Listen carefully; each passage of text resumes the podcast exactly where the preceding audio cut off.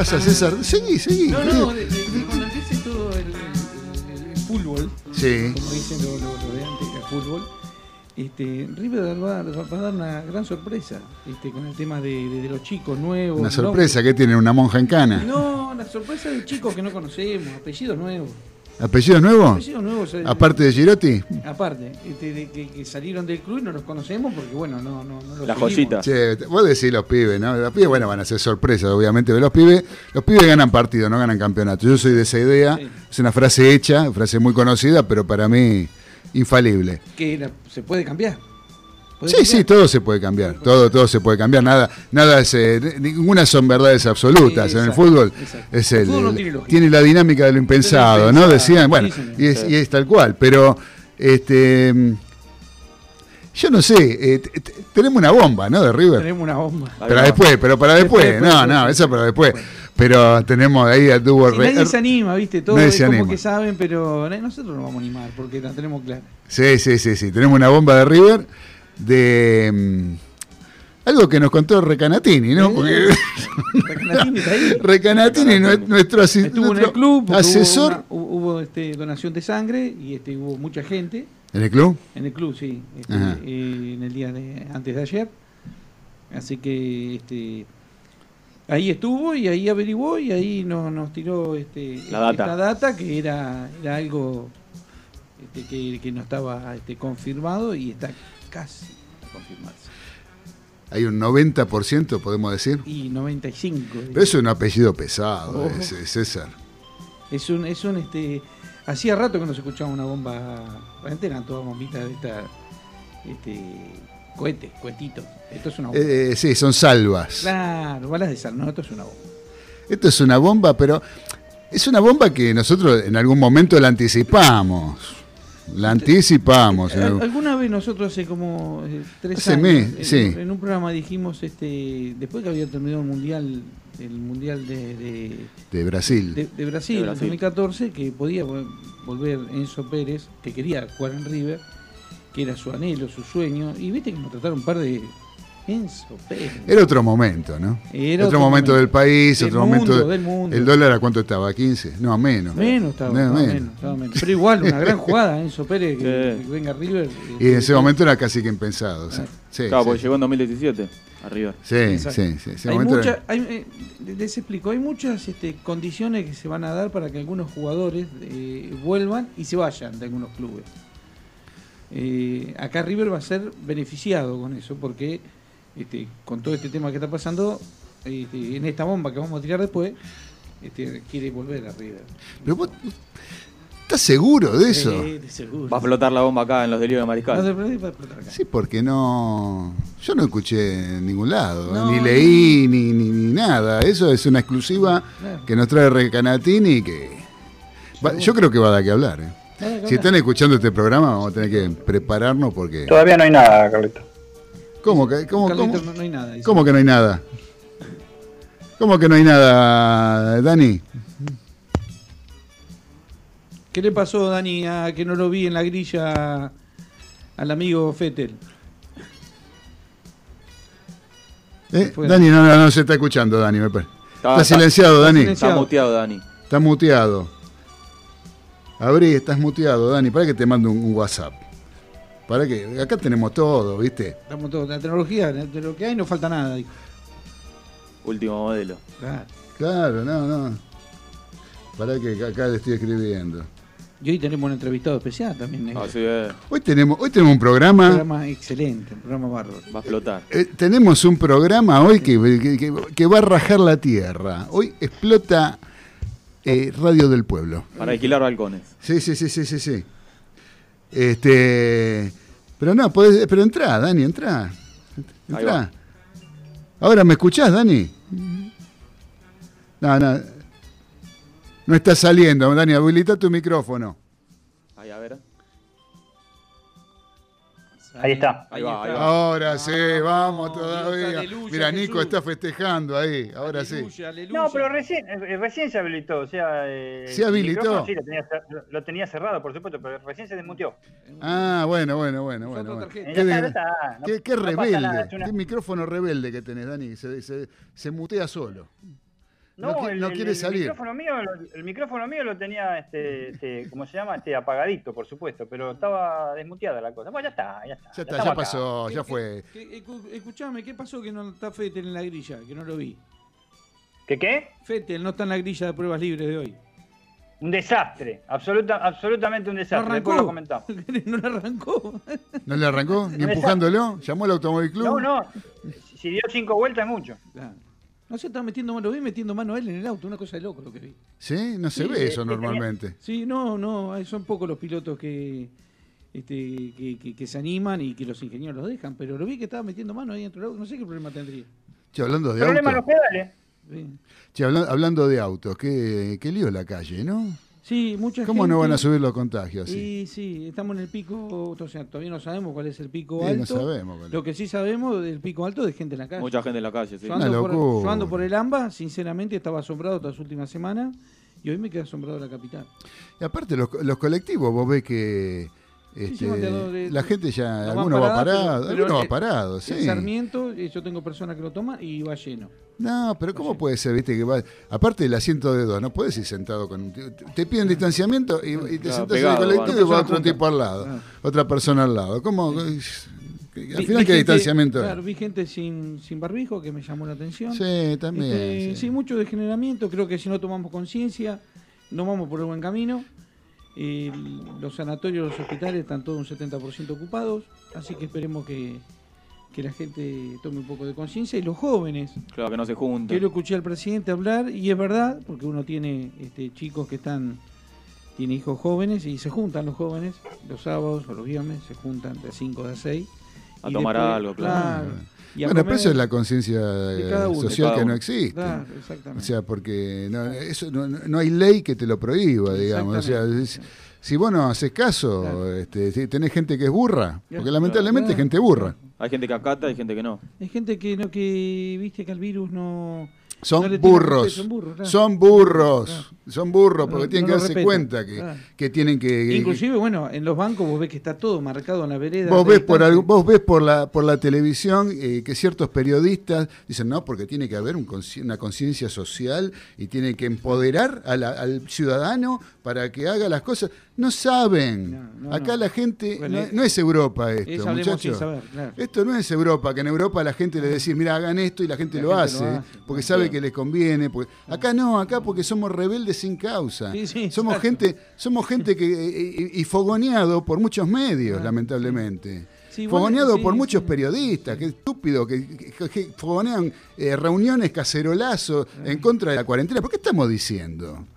¿Entendés? Entonces, eh, y la gente que tampoco, la gente, lamentablemente, estamos en una etapa de, de- de- de la historia de la Argentina en que la gente tiene una instrucción muy baja. Ah, eh, La gente no sabe pensar, Totalmente. la gente no razona. No se dan, no digo la gente, es, es feo decir la gente porque parece que fuera todo el mundo y no, es todo no el mundo Una parte de la un sociedad. una porcentaje. parte de la sociedad que lamentablemente es, es cuestión de oponerse por la oposición misma. Entonces, y primero yo hago lo que yo quiero. Y si no es como yo quiero, me enojo y salgo con el tachito a pegar a la calle. Y si a mí no me ¿Entendés? pasa, está todo bien. Y a mí no me pasa, está todo bien. Entonces, viste, este, eso es lo que nos toca vivir. Entonces, te- entonces nos merecemos tener lo que tenemos. ¿Te acordás, Negro, que una, una época hablábamos de los accidentes de los micros? Cuando empezó, ¿te acordás que hubo una época que hubo un auge en la, en la ruta? Y Sí. nosotros decíamos que el micro salió de Misiones, hizo mil y pico de kilómetros, este, hizo muchos kilómetros. La gente, cuando sucedía el accidente a las 7, 8 horas, te decía: No, el, el, el chofer manejaba mal, cortaba las curvas, iba. ¿Y vos qué hiciste durante 7 horas ahí arriba del micro? No, es lo mismo. Claro. sí. Es lo mismo. No, Y seguro. la- sí. Nosotros, ¿sabes que Mi hija, como está en el tema de, de salud, y es una, una, una defensora de todo lo que está pasando, y aparte con razón, porque ella lo sufre en su trabajo, este, fuimos a hacer unas compras y la chica que nos atendió no tenía barbijo. Sí. Entonces dijo, ¿te puedes poner un barbijo, por favor? No puedes atender así. Y no se lo ponía. Entonces le dijo más fuerte, ¿te podés, ¿me estás escuchando? ¿Me puedes mirar que te estoy hablando? ¿Te puedes poner el barbijo, por favor? Y ahí se lo puso la chica. Pero bueno, Pero se fue Gisela y se lo sacó. oh, pero... obvio, ¿Entendés? Porque son tan tarados mentales, ¿entendés? obvio. Este, es así de simple. Che, pero pará, vamos a arrancar con el programa. ¿Eh? Porque tenemos, hoy tenemos un programón. Así que, dale, Nico, vamos con la cortina de apertura.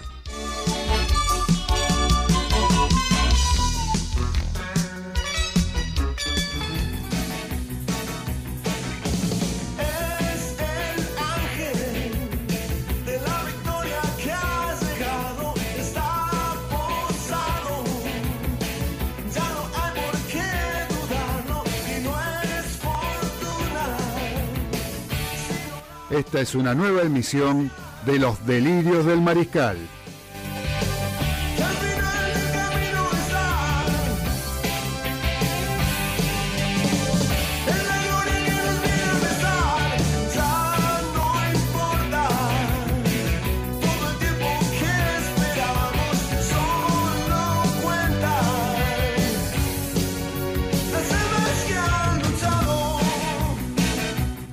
Los acompañaremos durante dos horas con la mejor opinión del acontecer deportivo y todo el rock argentino.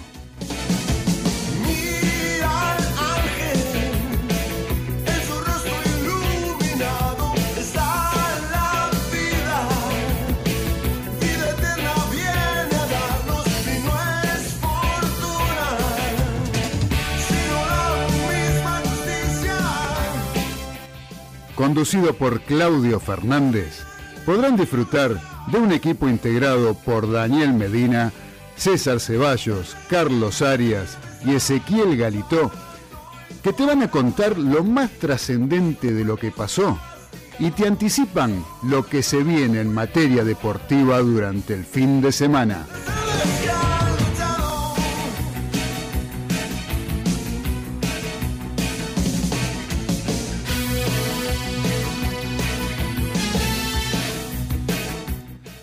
No te muevas de Radio del Pueblo, que ya comienza Los Delirios del Mariscal.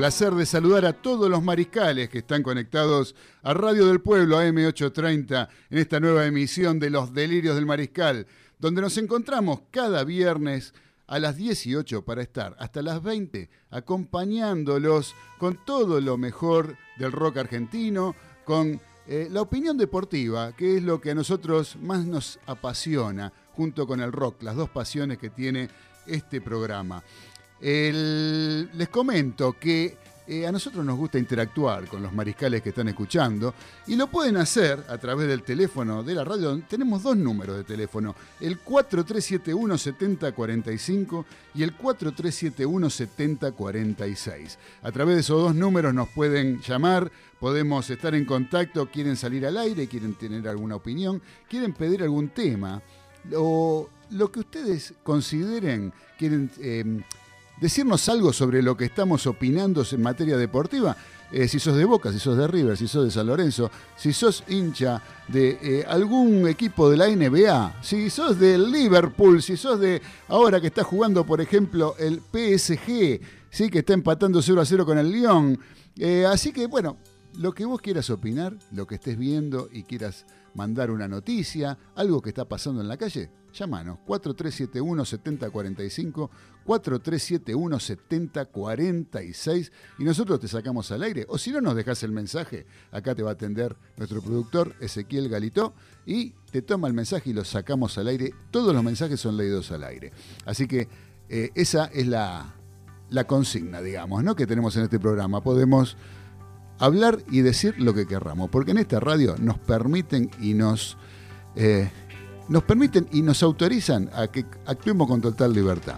Por eso, los saludo a quien es nuestro operador técnico, al señor Nicolás Olaechea, que lo saludo, le digo buenas tardes, Nico, un fenómeno, Nico, ahí con, manejando los pitutos para eh, que nosotros podamos salir al aire con la naturalidad y con la espontaneidad que nos caracteriza. Saludo a la mesa, ¿cómo anda Galito? ¿Qué dice Ezequiel Galito? Un placer estar de vuelta acá con ustedes. ¿Por qué miente? No miento, no miento. ¿No miente? No, no. ¿Estás seguro que no miente? Último día de julio. Ah, tiempo. Julio que Bufarini. Julio, julio el mes. Ah, pensé que el último día de julio era que se iba de boca porque es como que no lo aguantan más. yo, creo que no lo aguantaría más. Pero bueno, julio, de, usted se refiere al mes de julio. Al mes de julio. Ah, Pasa volando el año ya. sí, ya lo creo. Ya se fue más de la mitad. Y cuando queremos acordar, tenemos la fiesta. Esperemos que se pase pronto la pandemia esta, que cada vez está peor. ¿Cómo andás, eh, César Ceballos Olivera, el uruguayo más famoso después de Lenzo Francescoli y sobrino? De ese recio marcador central de Peñarol de Montevideo, el Indio Olivera. ¿Cómo le va? ¿Cómo andan? Buenas tardes a todos los mariscales y a todos los oyentes de Radio del Pueblo. Acá estamos bien, tranquilo. Un día lindo. Un día primaveral, primaveral fue hoy. Hoy la verdad que está maravilloso. Yo lo veo a Dani, lo estoy viendo por Skype, está con cuello polar, está masticando, se ve que está comiendo algo y no con vida.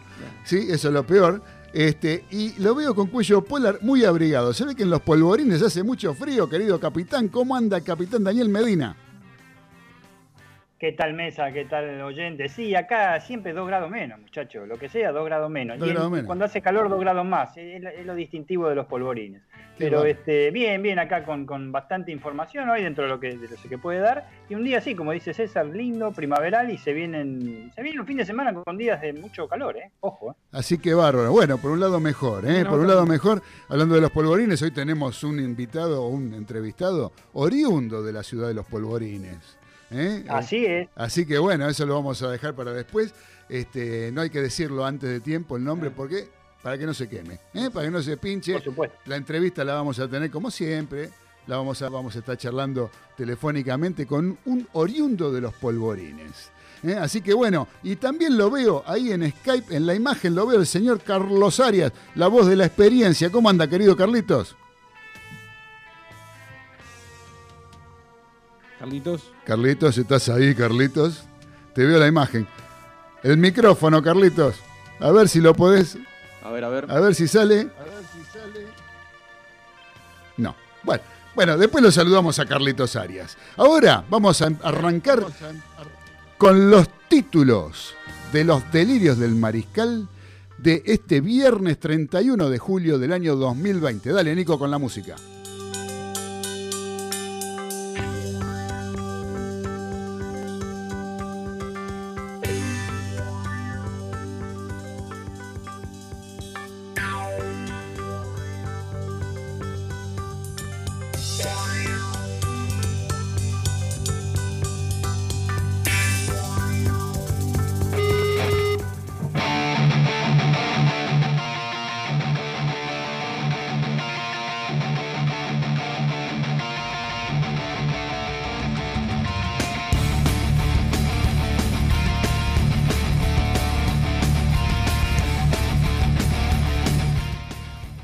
Devolución de favores.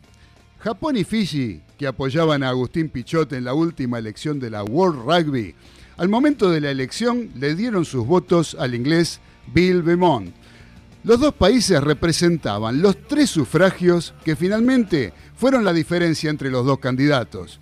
Este movimiento explicaría el triunfo del británico. Por otro lado, esta semana se supo en medios europeos que tanto los nipones como los isleños formaban parte de la edición del torneo de Seis Naciones que se jugaría en noviembre. Al mismo tiempo, Jaguares está fuera del Super Rugby y los Pumas no saben si integrarán el Rugby Championship que se disputará en Nueva Zelanda. Así es la vida, ficha. Hay que armarse de paciencia. No hay partido sin revancha.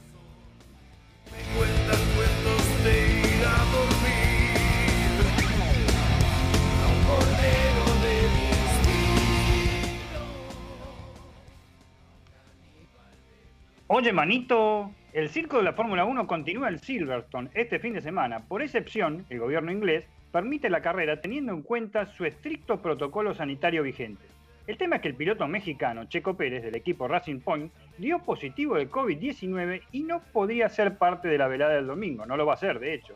Todos recluidos y en aislamiento, ya sea pilotos y mecánicos de dicho equipo. Flor de revuelo se armó aunque todo debe continuar y se, vienen testeos al por mayor, porque en siete días hay otra carrera. Tiembla la tierra pirata. ¿Qué hacemos con la excepción ahora? Mejor no te lo digo.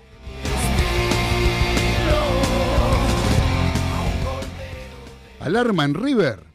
Sin dar nombres propios, Klaus Cámara, encargado del fútbol profesional de gremio de Porto Alegre, se refirió a un delantero de 32 años que actúa en Argentina y otro de 26 que podría llegar a préstamo. De esto se deduce que uno sería el oso Prato y el otro Agustín Caleri. En el millonario, poco ruido y menos nueces.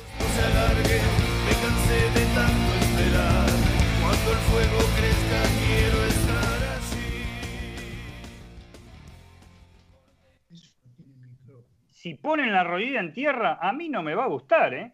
Estas son las declaraciones del presidente de los Estados Unidos por el reinicio de la NBA y con relación a la típica señal de protesta que realizan los deportistas contra el racismo en ese país.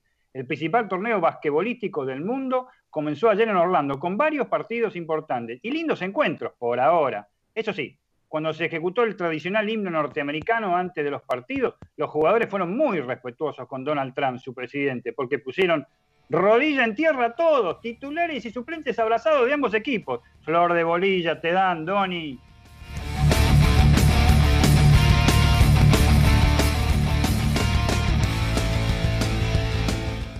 Un dulce refuerzo para el arco de la academia. Ante la salida de Javi García del plantel, en Racing buscan reforzar la valla con un oriundo de Río Cuarto que se desempeña con éxito en el arco de Quilmes. Tiene 23 años, un metro noventa y uno de estatura y se llama Marcos Ledesma. Desde varias instituciones de primera división se interesaron por sus servicios, pero tanto los directivos de la CADE como los del cervecero aceptaron que ya hubo contactos por el pase. Los monstruos de Avellaneda se seguirán diferenciando por el azúcar.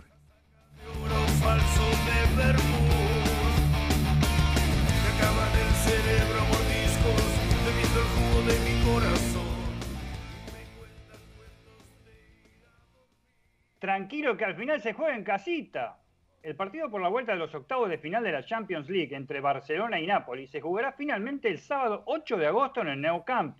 La Unión Europea de Fútbol hizo oídos sordos a los reclamos italianos que pedían jugar en Portugal o Alemania por el rebrote de coronavirus en tierra española y la revancha se hace en Cataluña sin público. Los blaugranas esperan tranquilitos y confiadísimos en su casa. Los tanos se la tendrán que jugar masticando bronca y maldiciendo a la, a la UEFA en todos los dialectos posibles. Ay, San Gennaro, ayuto, per favore.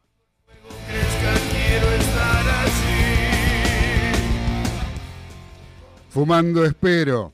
Mientras fumaba su infaltable cigarrillo, Daniel Osvaldo anunció la salida de un nuevo material de la banda Barrio Viejo, de la cual es cantante, para el próximo domingo. Por otro lado, el presidente de Huracán, Alejandro Nadur, se ilusiona con que Danny Stone preste servicios en el club que lo vio nacer como futbolista y luego de su salida de Banfield como jugador libre.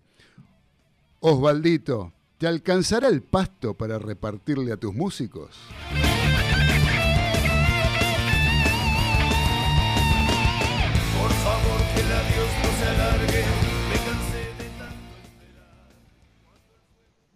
Que se hace, que no se hace, que se juega, que no.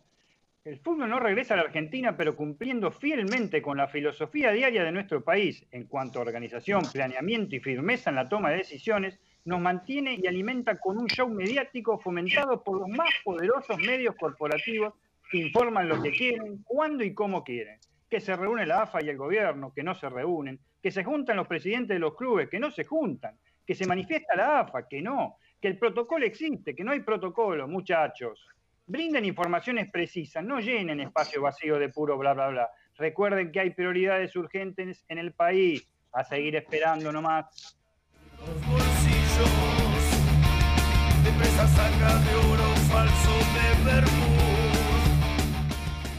Muy bien, estos fueron los títulos de los delirios del mariscal del viernes 31 de julio del año 2020.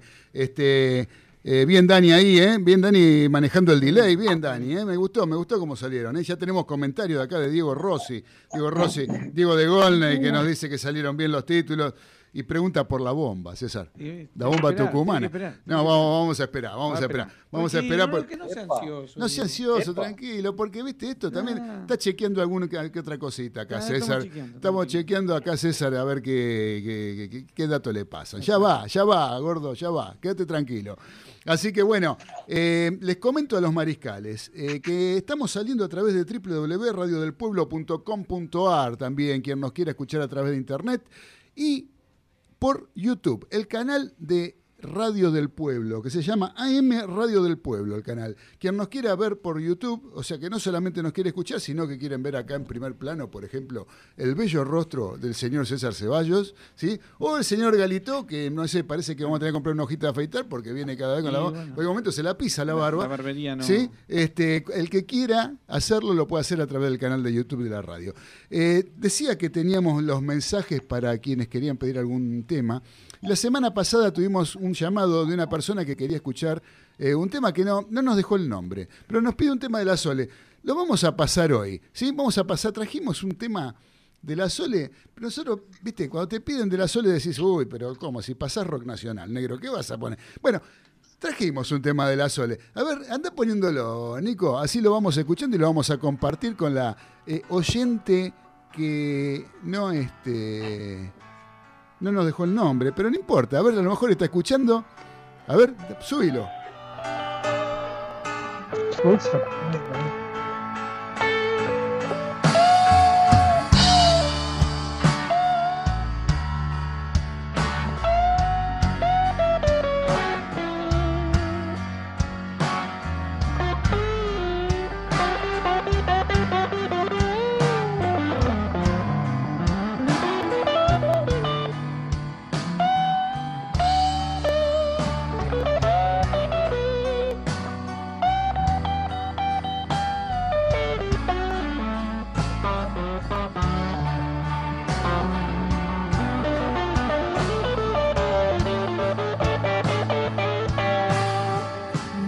sé por qué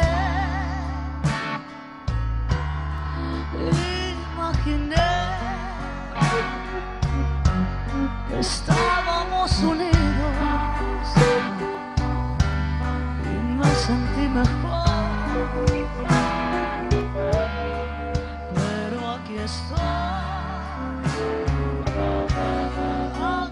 Vas a escuchar, sino en Los Delirios del Mariscal en Radio del Pueblo, a la Sole cantando blues. ¿Dónde sacaste Tocando el gordo Miguel Botafogo, eh, tocando la guitarra. ¿sí? Miguel Botafogo, casi nada, ¿no? Tocando ahí sin púa, vos lo escuchás, está tocando sin púa el tipo, su guitarra tocándola a dedo, a yema de dedo, ¿sí? Como los viejos bluseros norteamericanos, lo tenemos ahí a, a Miguel Botafogo Vilanova y la voz de la Sole. A ver, pon un poquito más.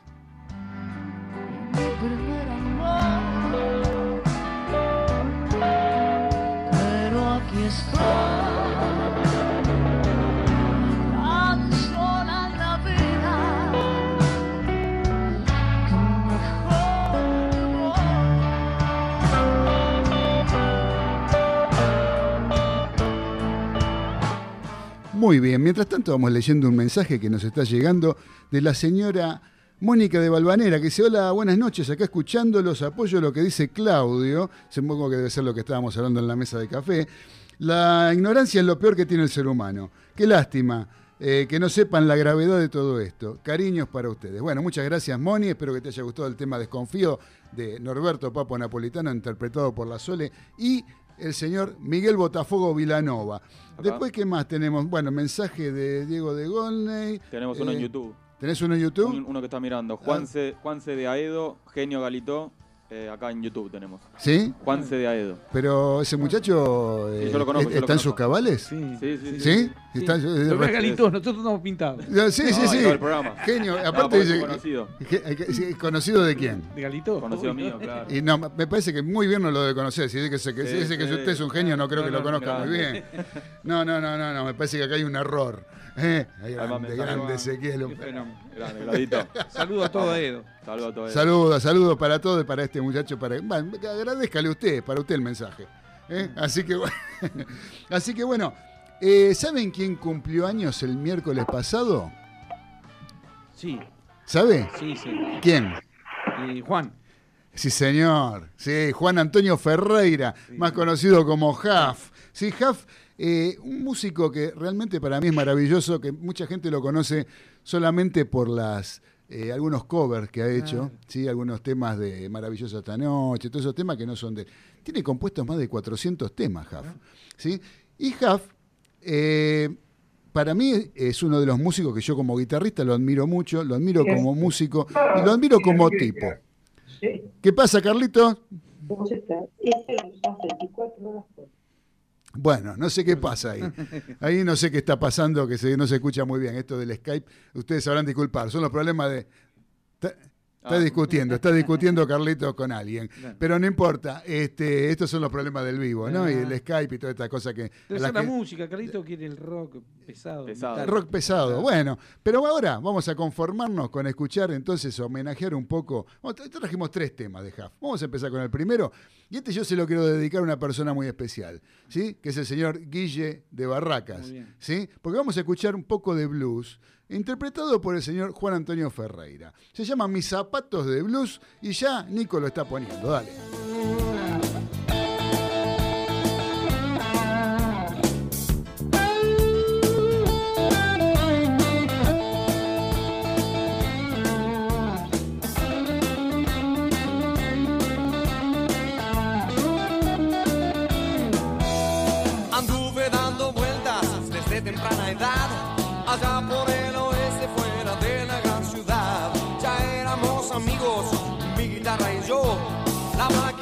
Me hacía vibrar de emoción. Tocaba el rock y blues.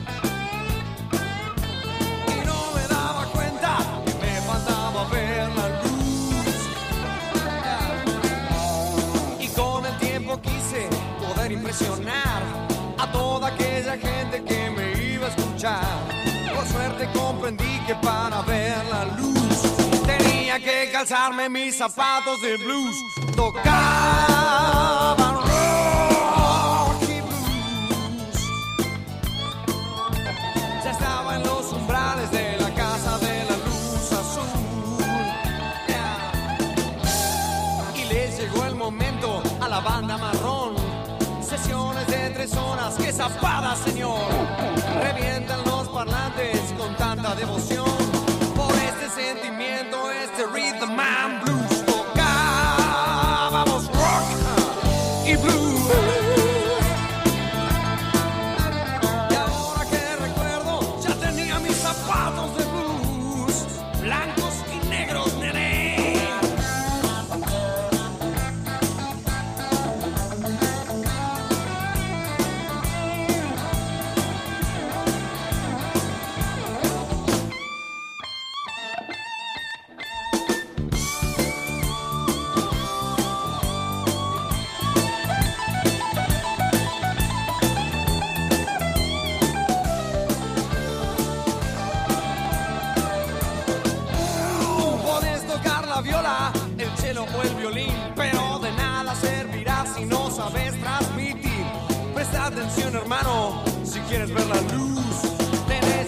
Calzarte tus zapatos del blues y tocar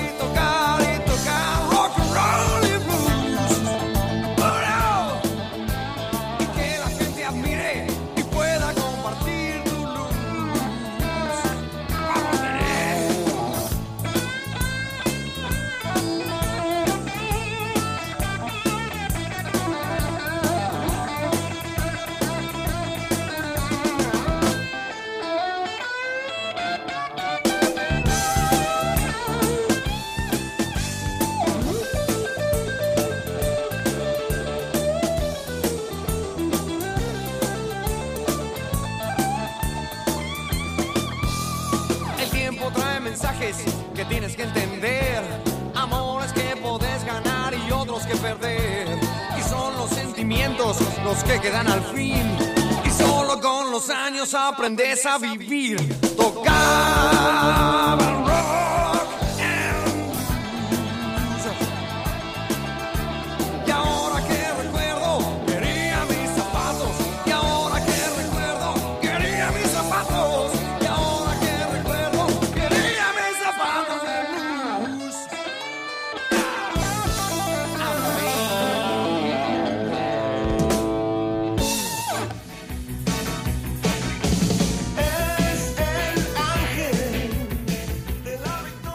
Estás escuchando Los Delirios del Mariscal por Radio del Pueblo, AM 830.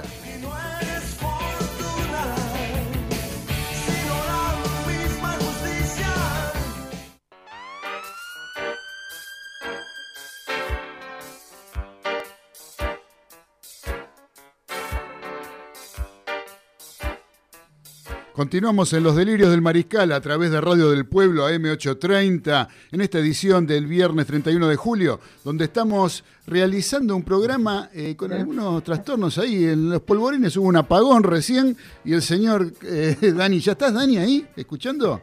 ¿Estás interviniendo? Sí, señor. Siem- Bien, siempre bien, que bien, paró y siempre que le cortaron la luz la dieron de vuelta, pero tres días después. Menos mal que vino rápido esta vez. Me alegro mucho, Ma- me alegro mucho. Mamita. ¿Y el señor Arias anda por ahí? A ver si me escuchás ahora. Ahí te escucho, Carlitos. Bien, vamos, Carlitos todavía. Carlitos, ¿qué te parece si nos contás con la voz de la experiencia alguna de las historias que siempre nos traes cada viernes para acompañarnos a todos los mariscales que están escuchando? Mira, esto se lo voy a dedicar, como el otro día, a mi neurólogo, el doctor Martín Cesarini. Muy bien. Como le indica su apellido, es gallina de nacimiento. Ah, muy bien. Bueno, voy a contar algo que él, claro, él no tiene que haberlo visto porque no habrá nacido para esta época, que fue el famoso gol de Beto Alonso que no pudo hacer Pelé Qué bárbaro. en el Mundial del 70 jugando contra Uruguay. A Mazurkiewicz. Exacto. Bueno, eh, River en ese momento formaba con Perico Pérez, ¿se acuerdan de la taja penal? Zuccarini, Dominici, el polaco Dolte y el rulo Justos. Ajá. En el medio Vázquez, Carlos López y Alonso. Alonso. Arriba, Joaquín Martínez, Morete y más. Jugaba Vázquez en lugar de eh, Reinaldo, porque Merlo en el año 72 jugó muy bien, antes así que lo llevaron para la selección. Ajá. Jugó tres partidos. Y el tercer, partido que jugó, creo que fue en Bolivia, y le partieron la mandíbula de un codazo. Sí, señor. Y se perdió toda la última parte del campeonato. Así trataban a los habilidosos siempre. Sí, sí, sí. Muy redondo tenía el pobre Mostaza. Pobre mostaza, pie de elefante tenía, sí.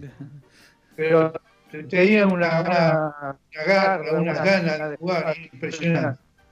Vos sabés que la tengo, una, pie. me han contado que cuando jugaban al papi, eh, jugaban JJ, Merlo y Alonso, ¿sí? el que mejor jugaba al papi, el que más la pisaba y tiraba caños y todo, era Mostaza. Más que JJ y que Alonso en el papi. ¿eh? Mirá vos. Viste qué dato que te doy. ¿eh? En Lima, Perú, fue el Bueno. partido. de- En Lima, Perú, donde rompió la mandíbula. Exacto. Eh, era un partido independiente, un partido de vuelta, que si hubiese terminado 7 a 6, está bien. Eh, terminó 7 a 2. 7 a 2. En un momento dado, Dominici saca de fondo una pelota en profundidad para el Beto Alonso, tira ley de offside y queda enganchado un defensor y el Beto toca la pelota y amaga llevarse la pelota y tirarse sobre la izquierda. Mientras la pelota iba por la derecha y Pepe Santoro iba por la izquierda con él. Es decir, no fueron la pelota y el hombre. La pelota fue por un lado y el hombre fue por el otro costado. Se juntó de vuelta atrás de Pepe Santoro y acompañó la pelota hasta que entró Mansa en el arco. Un Es como- golazo. Es como que le pasó por arriba a la pelota, la pelota siguió su curso sin tocarla. Alonso fue por un lado, la pelota por otro. y así Exacto. el arquero se fue atrás de Alonso, la pelota siguió sola y se encontraron los dos en la puerta del arco. Tanto Alonso con la pelota se encontró en la puerta del arco, no tuvo más que empujarla para, para convertir el gol. Arco del Río de la Plata, ¿no, Carlitos? El Arco del Río de la Plata, sí. Mirá Arco vos. del Río de la Plata Sin sin la la, tribuna, la bandeja de arriba. Sin la tribuna, claro, la que se hizo para el Mundial, seguro. La parte estaba, Exacto. estaba hecha la que la parte la media y baja sería, claro, lo que hoy en día es la Sibori, en ese momento Almirante Brown, media y baja, la, la- eh, la que se hizo con la venta de Sibori, ¿no? Por eso, es que, por eso es que, se claro. lle- que lleva el nombre de Sibori la tribuna. Así que bueno, Carlitos, muy Y bueno. Te cuento Pelé lo tiró fuera. ese año, ¿eh? Esa misma jugada en el Mundial del 70 contra Uruguay, Brasil-Uruguay, semifinal del Mundial, fue, Dani, si mal no recuerdo, semifinal del Mundial de México. ¿Sí? Así es, eh, 3 a 1 Brasil y por milímetros. Y sí, sí, hizo la misma jugada Pelé contra Mazurkiewicz, el arquero uruguayo, y cuando se encuentra con la pelota, no se encuentra tan cerca del arco, y la tira afuera Pelé. Se le fue afuera por muy poco, como dice acá Dani, ¿no? Así que Pelé no lo pudo hacer y el Beto Alonso sí. O sea que fíjense. El ¿no? Beto sí. Y el Beto sí. El Beto pudo hacer muchas cosas. ¿Qué más querías agregar, Carlitos? Te com- te voy a comentar que ese año River juega la final del Nacional contra San Lorenzo Sí, señor. en cancha de Vélez Sí. y el partido termina empatado, a pesar de que River jugó con 10 hombres casi todo el partido, Ajá. porque le echaron a Vázquez a los 22 minutos del primer tiempo. Sí. Y ya se terminaba el partido. Y viene el penal para, para San Lorenzo. Y patea Charreta. Y todavía le están buscando arriba de los palos. Sí, tiró por arriba el travesaño. A la tribuna donde Sí, estaba Dani, sí. ahí, se- ahí paradito, ¿no, Dani? E- Exactamente, en la tribuna donde estaba parado, donde estaba toda la sombra, gracias a Dios no me comí el terrible sol de diciembre, y este, todavía están buscando la pelota y los 10.000 hinchas de San Lorenzo no sabíamos qué hacer, pero de- después, tuvo su, después tuvo su premio. Luciano Figueroa.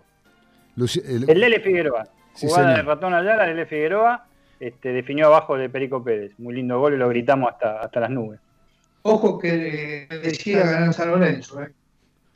claro, ese fue un justo Sí, campeón, San bicampeón. En, en el, en el desarrollo del, par- de- del partido, San Lorenzo este, creo que fue mucho más y la clave fue que se anuló completamente a Alonso, no se dejó prácticamente tocarle, que tocara la pelota a Alonso por, a través del León Espósito. Una, una reconocida marca que el Toto Lorenzo le dijo, usted no lo deja mover y no lo dejó mover. Así fue, así fue.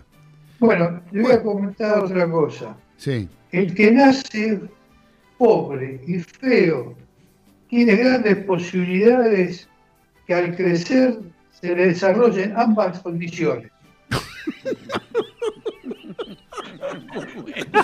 ¿Esa de quién es, Carlitos? ¿Es tuya? No, no, no, Es de Lelutier. Ah, bueno, o sea que el que nace pobre y feo, feo tiene grandes posibilidades de que cuando crezca se le desarrollen ambas condiciones. se va a potenciar. Claro, con los años. Bueno, muchas gracias, Ay. Carlito. Gracias, Carlito. Muy amable, muy amable. Che, vos sabés que tenemos, acá te están mandando saludos, Carlito, para vos. Un señor que no sé si lo conocés, se llama Osvaldo Pane. El señor Osvaldito Uh, Pane. Dice salud a la barra, abrazo negro. Un saludo a Carlitos. Así que gracias, Osvaldito, por estar escuchando los delirios del. Mariscal. Gracias, Carlitos, y gracias, Osvaldo, por estar ahí presente como siempre. Porque si hay alguien que yo le tengo que agradecer, que volvimos a hacer los delirios del Mariscal, es al señor Osvaldo Pane. Que en un momento habíamos dejado de hacerlo durante estos cinco años, y duró muy poquito ese tiempo, porque apareció un llamado, eh, me, apareció un llamado en casa del señor Osvaldo que me dice, negro, no podés dejar de hacer ese programa, vamos a hacerlo nosotros, vamos a hacerlo los dos. Y, se, y empezó él y el señor Carlos Vivachi, entre los tres empezamos a hacer de vuelta los delirios del mariscal con la colaboración del señor Osvaldo Pane, que es un gran amigo, un entrañable amigo, una persona que yo quiero muchísimo. Así que gracias, Osvaldito, un fuerte abrazo para vos. Eh, Dani, ¿qué tenés para comentarnos ahora en cinco minutos, por ejemplo? ¿Algo de la No, NBA? es- ¿Qué tenés? ¿Cómo? Perdón, perdón. ¿Tenés algo de la NBA? No sé, ¿qué, qué nos querés contar? Sí, cómo no, rapidito, creo que, que viene a cuento. Ya lo dijimos algo en los títulos de que ayer se reinició la NBA con, con dos partidos y el, el partido más importante era eh, Los Ángeles este, Lakers, que va segundo en la, la tabla general contra Los Ángeles Clippers, el derby, el derby de Los Ángeles, que ganaron 103 a 101 los, los Lakers con gran actuación de, LeBron James. El partido previo, que fue este, entre los New, eh, New Orleans Pelicans contra los Utah Jazz, ganaron los Jazz 106 a 104, y es el partido que se comentaba en los títulos con respecto al homenaje, mejor dicho, a la protesta que se hace contra el racismo, en la cual los jugadores de todos los equipos, este, entrelazados entre sí, se mezclaron con una única remera negra en contra del racismo y se arrodillaron durante la ejecución del himno en Estados Unidos. Eso en Estados Unidos pega muy fuerte, la ejecución del himno y escucharlo es algo que ellos lo tienen muy, muy, muy este, asentado y critican mucho por eso. Y el presidente se había manifestado este, en contra de eso. Bueno, por eso fue el título y eso fue una de las este, principales novedades eh, de, los, del primer partido. Los dos partidos fueron muy interesantes, con altísimo goleo, el mejor básquetbol del mundo.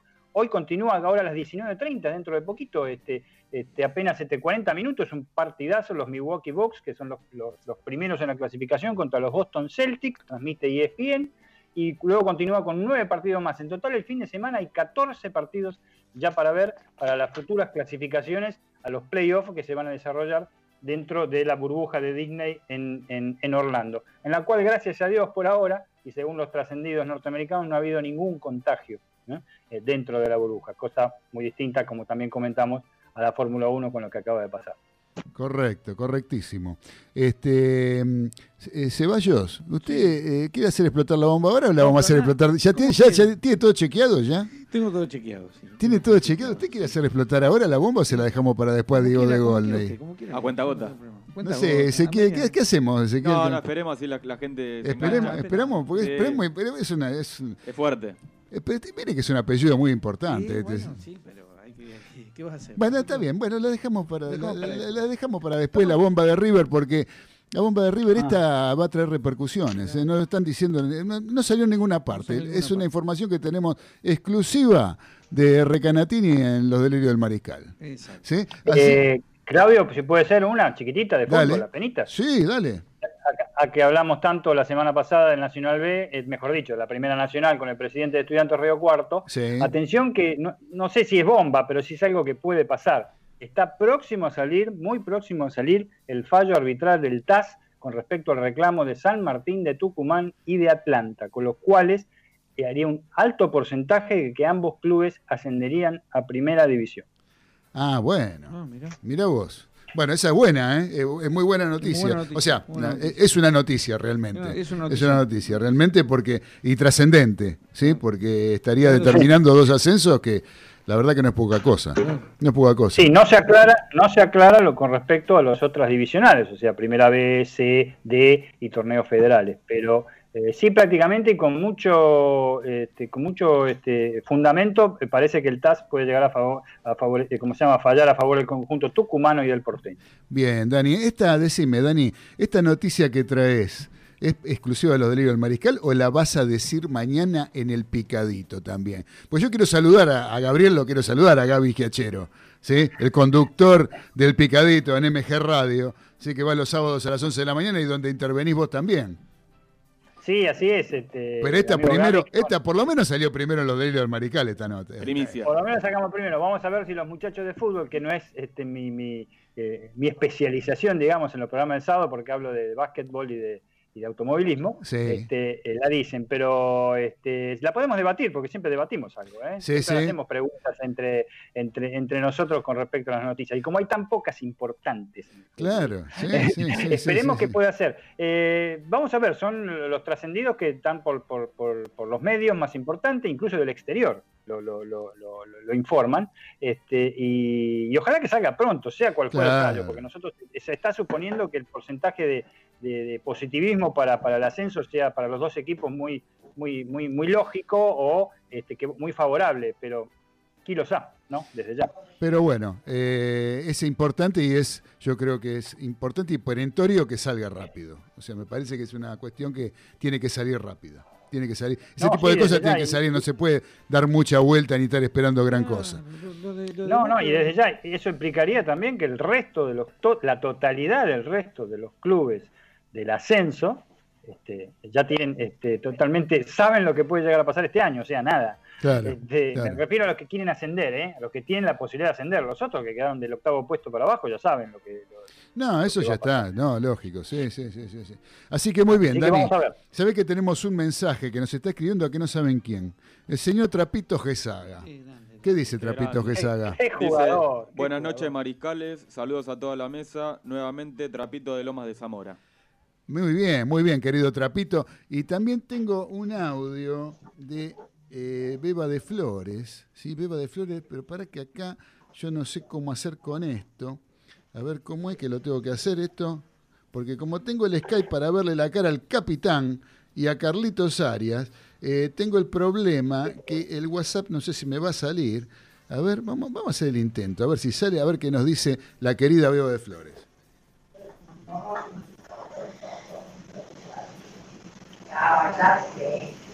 Bueno, no salió nada, no, era lo que yo me esperaba, no iba a salir. Este... Así que bueno, muchachos, vamos a hacer una cosa. Eh, esto se lo voy a dedicar ya que está escuchando mi querido amigo Osvaldo Pane, ¿sí? desde el barrio de Caballito, hincha de River Plate y también mientras están pateando penales, ¿sí? el, el El PSG con PSG el con Lyon, el Lyon. para definir eh, La la, Copa de la Liga. la La- Copa de la Liga, ¿sí? Este, están ahí pateando penales los muchachos, ahí no erra nadie, ¿eh? No, están metiendo están todos. metiendo todos. Están metiendo todo. Bueno, vamos a dedicarle a mi querido amigo Osvaldo Pane este tema de eh, donde canta Huff, de la época que yo lo conocía, Huff. ¿sí? La época, estoy hablando, que cantaba con el Carpo, ¿sí? tocaba en la banda Riff, esa etapa de Riff donde se había ido Michel Peyronel y se había ido Boff, y entró Huff, un joven Huff desconocido para mí, eh, en esta banda que eh, empezó a tocar la batería el señor Oscar Moro y este, en lugar de Boff estaba Huff tratando eh, de darse a conocer. Un pibe, ru- un pibe de pelo largo, una facha tremenda y encima con una voz que ya sabemos lo que es la voz de Huff. Empezó a comerse la banda y el Carpo empezó a quedar un poquito de costado, cosa que no le gustó mucho, y le dijo, pibe, esta banda tengo que quedarme yo. Yo soy la figura, no sos vos. Así que se tuvo que ir el pobre Huff.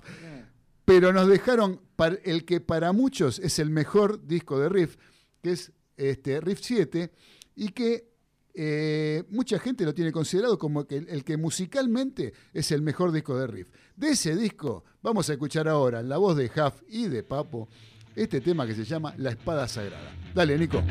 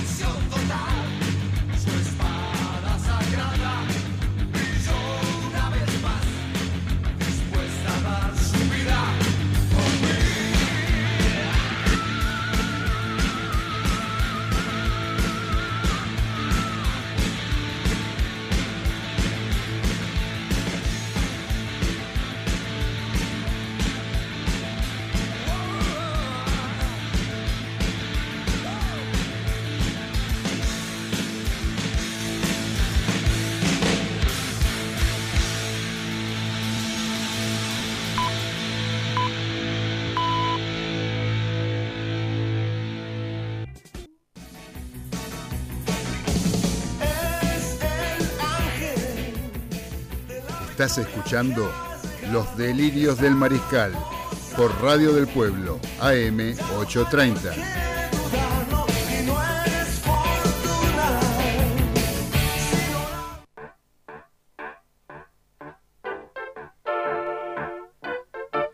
Continuamos en Los Delirios del Mariscal a través de Radio del Pueblo, AM830, y por internet a través de www.radiodelpueblo.com.ar para todo el país y el mundo a través de esta maravillosa herramienta que es internet. Les comentamos que tenemos el número 4371-7045 y 4371-7046 para quien quiera llamar. Por ahora, tenemos un mensaje que nos mandan al eh, WhatsApp del número 11 44 18 13 78 y nos está mandando Beba de Flores. Ahora sí, lo voy a poner porque ahora lo encontré. Ahora lo vamos a poder Dale, escuchar. dale. Vamos a ver qué nos dice Beba. Hola Claudi, aquí estoy escuchando, se escucha muy bien, parece que está muy lindo el programa.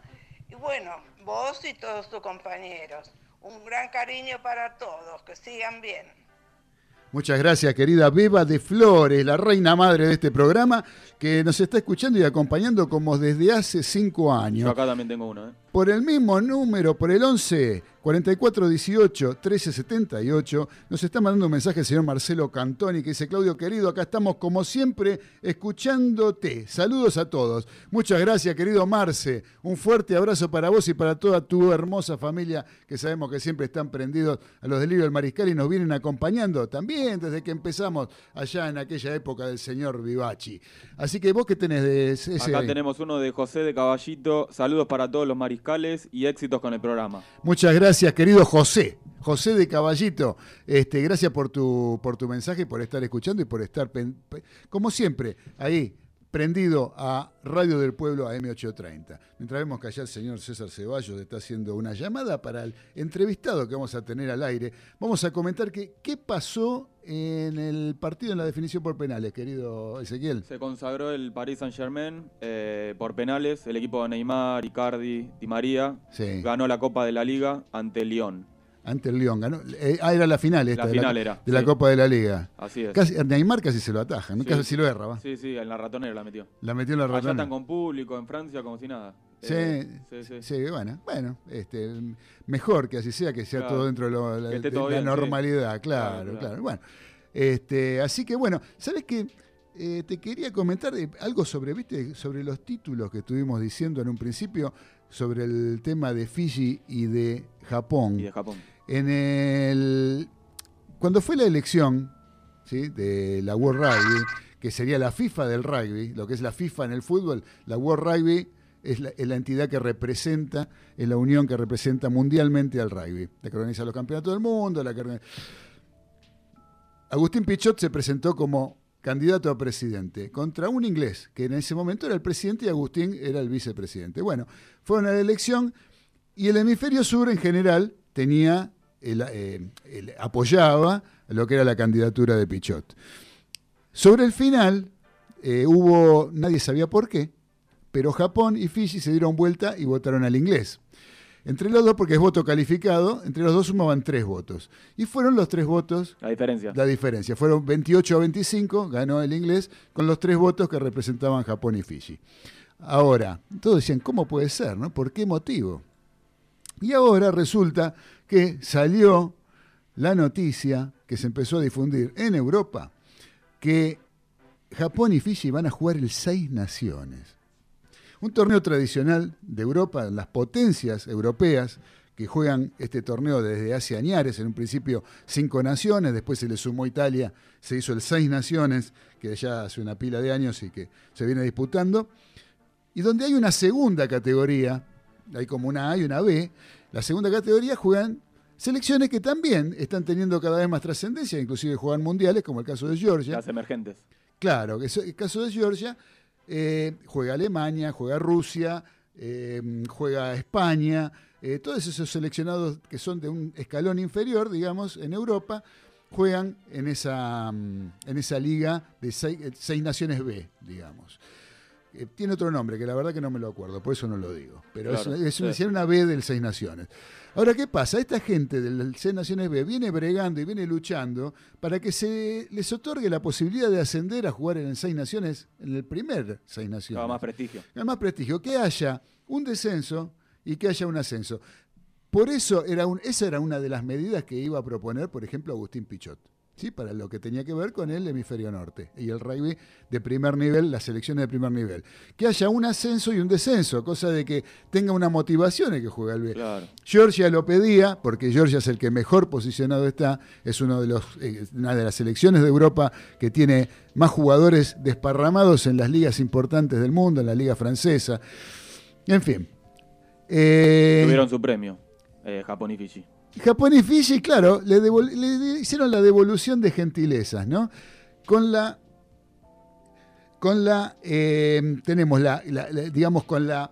Este, con el relegamiento sobre los que vienen peleando y que pertenecen al mismo continente, ¿sí? Para poder jugar esa primera. Este, esa primera categoría, Categoría. del rugby del hemisferio norte. Eh, la verdad que a mí esas son las cosas que a, a mí me realmente uno piensa el rugby, qué sé yo, y sin embargo son las cosas donde entra la plata de por medio del juego eh, Algunos y, manejos. y los manejos espurios que hay en, en todo nivel donde en general donde está la- la- donde está el ser humano metido, ¿no? Claro. Eso es una lástima que sea así, tener que decirlo, pero la verdad que Hay eh, tema de poder y todo eso. que Japón y Fiji, no sé cómo harán, porque va a ser en noviembre este torneo, eh, va a empezar en noviembre y termina en diciembre. Eh, es un poco también, se otorgaron las fechas, eh, la World Rugby otorgó las fechas también para el Super Rugby, eh, no para el Super Rugby, sino para el Rugby Championship, donde juegan los Pumas con Sudáfrica, Australia y Nueva Zelanda. Se jugaría en seis semanas, en seis fechas, en, íntegramente en Nueva Zelanda. ¿sí? En Oceanía, Empezaría, claro, no, en Nueva Zelanda. Nueva Zelanda, claro, claro. Queda en Claro, Oceanía, claro, pero claro. digamos, Solo en, ahí. en- en Australia no, Claro. en, en Nueva Zelanda. Y están este, mm, pensando en viajar los Pumas, en viajar en septiembre y hacer- tienen que hacer una cuarentena y después empezaría lo que sería el Rugby Championship de este año, que duraría todo noviembre y terminaría la primera semana de diciembre. Eh, realmente es una es una es todo un tema, ¿no? Porque la mayoría de los Pumas hoy por hoy están eh, o sea, la mitad, digamos, de los hay, hay 59 convocados por, por Mario Ledesma, que es el entrenador, y eh, 26 están ya están en, en- en otros en otras Un, un éxodo. Claro, eh, que se han ido por la disolución que hubo de Jaguares, ¿no? Ahora, este, mm, están tramitando también con el tema de los protocolos para poder volver a entrenar los que están en el país, porque muchos jugadores eh, que estaban jugando en Jaguares arreglaron para ir a sus nuevos destinos en Europa después de el Rugby Championship. O sea, una vez que termine en diciembre, recién estarían viajando a Europa varios de los jugadores de los Pumas. Eh, están arreglando el protocolo, el protocolo lo tienen hecho, están tramitándolo para ver si pueden a partir de ahora, mañana empieza ya agosto, a partir de agosto o la semana que viene sería, empezarían a entrenar los Pumas para poder este, participar y prepararse para lo que va a ser el Rugby Championship. ¿Sí? Así que acá volvió el uruguayo. Acá Este, estamos, estamos- este- está todo bien, está, todo- está un poquito demoradito, pero este, ah, bueno, bueno, bueno, no, no hay problema. Con este, Así que bueno, vos sabés que nos manda un mensaje acá Diego de Golney, dice, este, rugby corrupto y los valores dónde están. Bueno, nada, eh, los valores del rugby están en el amateurismo del rugby que tenemos en la Argentina, ¿sí? Ahí están los valores del rugby. Eh, en el rugby profesional eh, ya la cosa cambia, es otra cosa, cambia el juego y cambia todo, cambian los, valores y los principios que, se le inculcan a los jugadores del amateurismo en el rugby argentino desde los clubes, eso este, se sigue manteniendo. eh, y en el país. Hay países que ya la cosa ha cambiado mucho y donde está la política y donde está la plata de por medio, eh, deja el amateurismo de, ser lo que es y, y empiezan a, a terciar otros valores. ¿no? Así que bueno, hablando de Diego de Golney, que nos viene Sí, me está- presionando. Me está, me, está, me, está, me está metiendo, me está apretando, está tremendo. Eh, escúcheme. Es muy ansioso. Es muy ansioso, ¿no? Pero se lo vamos a decir, se lo vamos a decir Se- ahora lo porque la entrevista se nos va a estirar un poquito después, así que le vamos a decir ahora. ¿Usted Diego. quiere decirle ahora? Le vamos a decir ahora, le vamos a decir ahora. al señor. Diego de Golney. la- eh, que- que- porque hay un- ese, esto se trata de una situación de un jugador que eh, en Europa ahora dejó de tener club. De- exactamente. ¿Sí? Dejó de tener club. Este jugador, eh, surgido de la cantera del De Club Atlético River. Plate, se fue muy jovencito Se fue muy joven. por un negocio bastante raro, Turbio, de esos turbio, que hablemos las cosas como son, turbio. un negocio turbio de la época del señor Aguilar, del presidente Aguilar, que, que vendía a los jugadores jovencitos así en, en grupos de 3, 4 jugadores, hacía un paquetito y, y de eso sacaba los ingresos del club, que lamentablemente así quedó. Eh, pero este muchacho, digamos que fue... Yo tenía entendido, yo tenía entendido que, que no quería, en cierta forma él no quería venir una por su por su esposa, ¿no? Su esposa no tenía ganas de volver a la No, Argentina. no, y la- fue, lo más complicado fue convencer a la, a la, a la A la mujer. esposa. Ahora, ahora, lo, lo otro que yo sé también es que eh, fue tan bastardeado, ¿sí? este jugador, Sí. Eh, por ciertas situaciones en la selección argentina. Se han viralizado un montón de cosas. Pero, Memes. pero- pero Memes. lo que pasa es que el público de River es diferente al de la selección. El público de River lo quiso siempre, lo quiere siempre y, y hoy lo va a necesitar más que nunca. Así que No, no, es un jugador de primer nivel que Primer nivel. acaba de jugar este, la semana, esta semana, Exacto. o ¿cuándo fue? El fin Sí, de sí, semana. el ¿no? domingo. El domingo jugó para su club, en un club de primer nivel que es campeón Top. Top, Top. Sí. del fútbol italiano. Italiano. ¿no? Así que bueno, ya saben más o menos de quién estamos hablando. ¿Se, así se- que, se imaginan de quién estamos hablando? eh, bueno, el muñeco Gallardo va a tener en sus filas a, a Pipita Higuaín. Y estamos hablando Te- casi un 95%. tendría, digamos, tendría, ¿no? sí, 95% yo le digo que ya está casi... Este, no sé por qué no lo informan, hay mucha gente que... Está cocinado. pero está casi cocinado de que el Pipita vuelve por muchos motivos a River. Este, lamentablemente uno de los principales problemas que tiene es un problema familiar, entonces él quiere... Este, estar- Sí, tiene a su madre enferma. tiene su mamá enferma y es una familia muy unida. Este, tuvimos posibilidad de, de- de- de tener contacto, no yo, pero mi amigo contacto con el hermano y bueno, con, con mucha gente de la familia y, y es un porcentaje muy alto de que, De que vuelve. que vuelve a jugar en River. Epa. Con un contrato este, muy parecido en, en- euros al que está allá. No, no, no nos pone el ruido de la bomba acá, No, eh, Nico, porque, porque no nos pone el sonido de la bomba, porque No. como- no le gusta, No le esta- gusta, esa no, noticia. no, no, le digo que se puso serio. Claro. Está- que vuelva. Balvis. Balvis quería que vuelva, Nico. Sí, bueno, es lógico, lógico. Como yo quiero que se quede Bufarín en boca. Lo mismo. Así que, bueno, seguramente nos vamos a tener unos meses.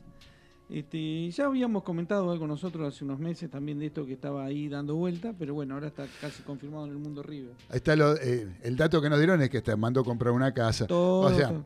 Está- digamos, está- eso- se están eso- organizando, puede pasar cualquier cosa, por eso dijimos 95%. lo de la compra de una propiedad, Ah. digamos que no es un No, no, no, es no. algo determinante porque para, para Higuaín comprarse una propiedad No hay nada, no es nada. es este lo mismo que nosotros vayamos a, no sé, a comprar el caramelo Sí, al sí, kiosco, sí, no sé. factura, olvídate. Este, Pero bueno, ya cuando hay una organización atrás, Ya hay de indicios. jugador, hay indicios de que, de que hay que organizarle todo. Pero nos dieron otros datos. Sí, sí, sí, no también. solamente, no, no, no, no solamente, solamente lo de la propiedad. Exacto, Eh, hay otros datos exacto, de ciertas asignaciones que está haciendo River exacto. para cuando. Porque un, un motivo era la inseguridad. Claro. Que él no quería venir, Claro, ni su familia, ni quería traer a su familia por la inseguridad que se vive en la. Argentina. Seguridad de todo tipo, ¿no? Pero No, bueno, sí, sí. una es la segu- inseguridad física. Exacto. ¿sí? Entonces, este, eh, una de las condiciones que pone es que River le tiene que dar cierto tipo de contención en ese aspecto. Así que, este, así que bueno, esa, esa era la bomba, ¿no? Un poco la, la- la bomba, la bomba, espero que Diego de Golney esté contento. Ahí explotó la bomba. Explotó la bomba, explotó la bomba. Así que bueno, ¿sabés qué vamos a hacer ahora, mientras tanto? ¿Vos tenés algo ahora para un mensaje, alguna cosa ese? No, no, tenemos lo de boca para, para más tarde. Lo de Boca para más tarde. Vamos a pasar, vamos a pasar a escuchar un poquito de música. Dale. ¿eh? mientras hacemos la gestión para tener la palabra del invitado que tenemos hoy, que es una palabra también gallina y también este, muy acreditada con respecto a lo que tiene que ver con el fútbol argentino. Este, Nico, ¿qué te parece si vamos a escuchar otro tema de Huff? ¿Sí? ¿Por qué no nos pones el, bono, el bonus 1? ¿Eh? Ponernos el bonus 1 y seguimos escuchando un poquito a Huff mientras terminamos de concretar la entrevista. Dale. Dale.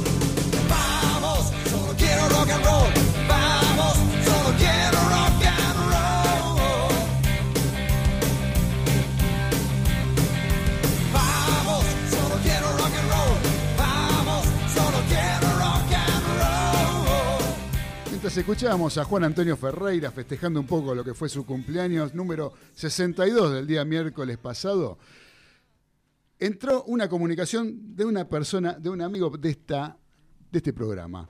Eh, me estoy refiriendo al señor Mariano David Dalla Libera, ¿sí? este, que está escuchándonos, está al aire este momento. ¿Cómo estás, Mariano? Claudio Fernández te saluda de los Delirios del Mariscal en Radio del Pueblo. ¿Cómo andan, Mariscales? Bien, buenas noches. Buenas noches, Mariano. Un gusto saludarte. Gracias por, por tu tiempo, gracias por, ah, por participar de, de nuestro programa. Este, sabemos que estás ocupado y que no te queremos comer demasiado de tu, de tu tiempo. Este... No, no, al contrario. Venía del supermercado, por eso le dije, bancame dos minutos que ya salgo. Ahí está, y bueno, son las cosas, viste que estabas ocupado, estabas en el supermercado. ¿viste Haciendo los deberes, Mariano. Haciendo los deberes. Así que bueno, Mariano, este, vos hoy en día estás dedicándote a la función pública, tengo entendido, ¿verdad? Estás como subsecretario de Deporte del municipio de Malvinas Argentinas. Sí, correcto. Siempre me, me- me he dedicado a la, al deporte social, diríamos, ¿no? Porque nosotros nacimos todos, el 98% te diría de, de, los deport- de los deportistas de los clubes de barrio. Correcto, ¿Quién no nació en su club de barrio? Seguro. En mi época jugábamos los campeonatos policiales y bueno, ahora después son los bonaerenses, los Evita y, y bueno, lo- todas las ligas que uno ha jugado y se siguen jugando. Y siguen saliendo, gracias a Dios, eh, muchos buenos deportistas, porque no solo el fútbol, sino en todas las, las disciplinas. Correcto, con el fútbol y con todas las disciplinas, porque por lo que tengo entendido han hecho una, una labor bastante importante en el partido de Malvinas Argentinas, eh, con el tema del deporte, con polideportivos y varias, varias, varias cosas que para que el, el público en general lo pueda aprovechar, ¿no? Sí, sobre todo gratuito, porque Sí, claro.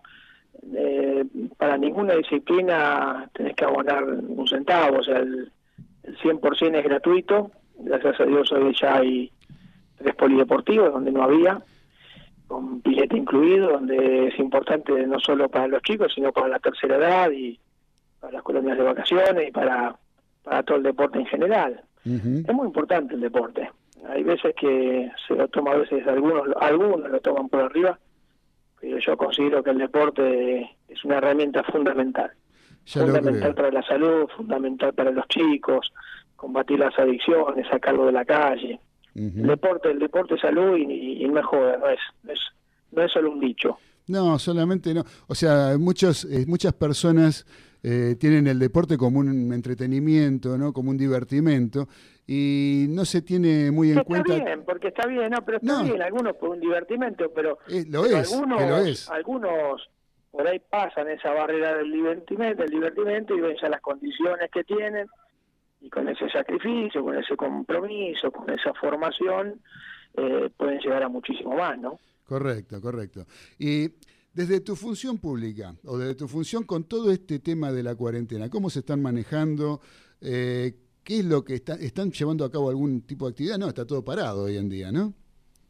No, mucho virtual, pero Mucho para- virtual. la verdad que no se puede, creo que vamos a ser los últimos como como estaban comentando y, y es complicado el tema, ¿no? Como está complicado en el fútbol, ¿Cómo lo ves eso con el fútbol? que, que no los arranca y estamos dando mucha ventaja Claro, porque hoy los grandes que están jugando Copa Libertadores y, y las copas internacionales eh, estamos dando ventaja porque ya en otros países han empezado a competir y sobre todo hay muchos planteles que yo estaba el otro día medio mirando con algunos amigos y, y veíamos que tienen algunos jugadores grandes los jugadores arriba de los 30 cuando estás 4 o 5 meses parado hace de cuenta que te operaron un ligamento cruzado claro. no es lo mismo entrenarte solito que entrenarte con el profe, con todo el plantel y y este y el ritmo de, de partido domingo a domingo que tampoco lo vas teniendo durante mucho mucho tiempo.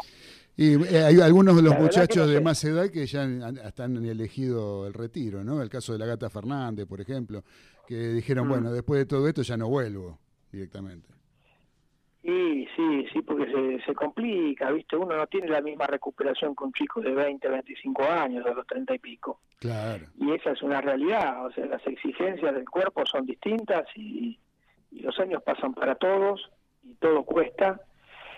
y ojalá que se puedan reacomodar de la mejor manera, que vuelva el deporte lo más rápido que se pueda, por un tema mental, psíquico y bueno, ni hablar a nivel profesional, porque se necesita, lo necesitan los clubes, Correcto. pero es una pandemia complicada, que la verdad que ya nadie sabe de qué se trata, porque sí.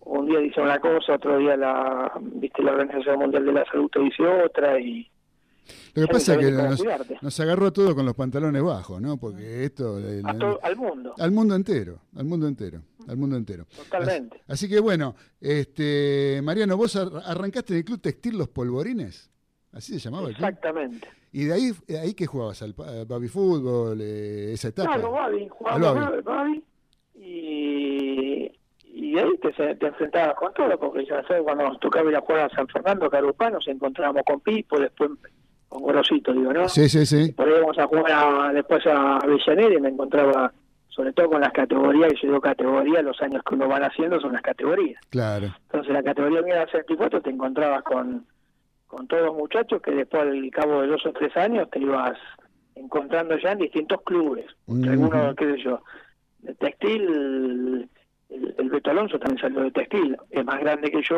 Sí, obviamente, pero a nosotros nos llegó a dirigir don Tulio Lucio Alonso, que era el papá del Beto, Ajá. en, ahí en, en el Club Textil también, o sea, salió el Pelado Díaz, qué sé yo, mucha gente de, de toda esta zona y, y como todas las zonas. Después saltamos de ese club de barrio, yo salté a, River, Claro. otros saltaban a Platense, otros saltaban a Argentino y, y así respectivamente, pero la base, la base son los clubes de barrio.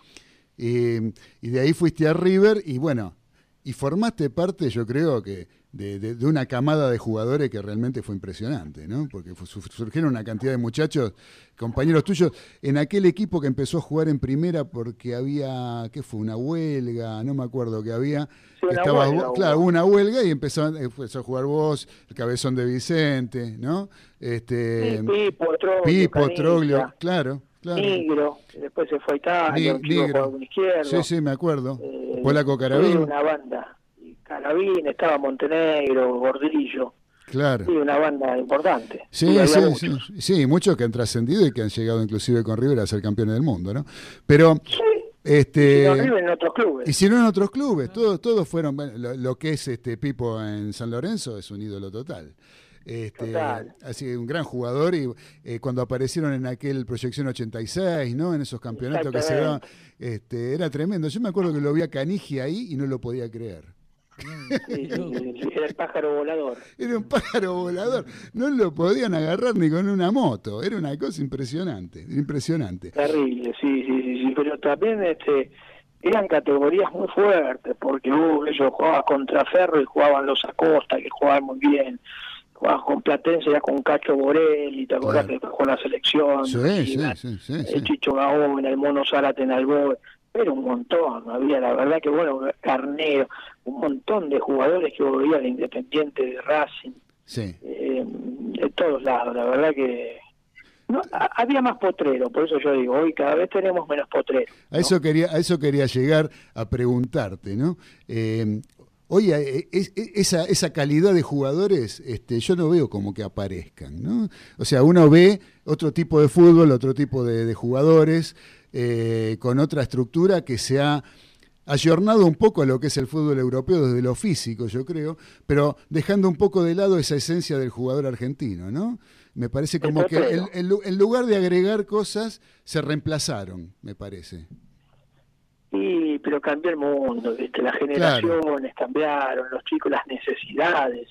Sí. Nuestros viejos hacían unos sacrificios enormes a veces para que uno pudiera estudiar y luego poder ir a, y costearle, porque había que ir todos los días a tomar el tren, yo en Polvorini, bajarme en balneario, o sea que lo vi en Ciudad Deportiva hoy, ir caminando hasta arriba, eso es todos los días. Claro. Y qué o no, son costos donde lo- los viejos lo, lo hacían un esfuerzo enorme. Hoy las necesidades yo creo que son más grandes, eh, los lugares para competir son menores, por eso yo hago hincapié mucho en, y lo voy a hacer siempre, toda la vida, en, darle mucha bola a los clubes de barrio, porque es lo único que nos queda, ¿no? Claro, claro, claro, claro. Yo iba un poco a decirte lo que te quería, lo que quería representarte con el comentario que te hacía recién. Es que yo veo, por ejemplo, que en Europa hicieron al revés, ¿no? En Europa, en varios países de Europa, en Inglaterra sobre todo, vos ves que han incorporado conceptos del fútbol sudamericano, pero le han agregado a lo que ya tenían. Vos, antes vos veías, en la, en la época que vos jugabas, eh, loco, te puedo decir loco, ¿no? ¿Te puedo decir loco Sí. como todo el mundo? Sí. A lo mejor te gritan Mariano por la calle y no te das vuelta, te dicen loco, sí. no. No, no, es anormal. Es- por eso. En la época que vos jugabas, vos veías un partido del fútbol inglés y era medio plomo, era una cosa de patear centro y cabecear y, y no veía mucho, como decía el, el flaco Ah, Menotti. medio plomo mirándolo con un ojo, era muy aburrido. Era muy aburrido. Lo que pasa que sí, se ayornaron también mucho con técnicos eh, sudamericanos que han ido y han hecho realmente una escuela excelente. Por eso puede haber algunos tipos que pueden hablar bien o mal. Pero yo digo que lo que hizo Bielsa en Inglaterra deja un legado y eso es muy importante. Por supuesto. Tipos de esa calaña que vayan a, a distintos países y, y siembren como están sembrando ellos y bueno, le, le- le deja la puerta abierta para un montón de muchachos que van a ir detrás y ojalá que sigan con ese legado, ¿no? Claro, correcto. Sí, sí, estoy totalmente de acuerdo. Yo, viste, lo que te decía era eso, era como que el fútbol inglés, por ejemplo, incorporó conceptos del fútbol sudamericano, agregándole a las virtudes que ya tenían. con el dinero nos explotaron. Claro, sí, bueno, por supuesto. Pero nosotros creo que eh, tomamos cosas del fútbol europeo, que siempre era un poco el, el déficit del fútbol nuestro, era desde lo físico, eh, de la velocidad, que, pero se dejaron de lado lo que eran las virtudes del fútbol, el, el fútbol argentino, básicamente. ¿no? O sea, se dejaron Se de lado. cambió la forma. Se cambió la forma por lo, por lo bueno de ellos, digamos, pero ellos tomaron lo bueno nuestro, pero se lo agregaron a lo que ya tenían. Pero Entonces, igual, por eso yo creo que la brecha es tan grande. ¿no? Es una discusión que no tiene no tiene fin, ¿eh? Sí. Lo, lo discutimos todos hoy en día porque eh, cambió la vida, cambió la forma, cambió el entrenamiento. ¿no? Imagínate, nosotros íbamos a la arena.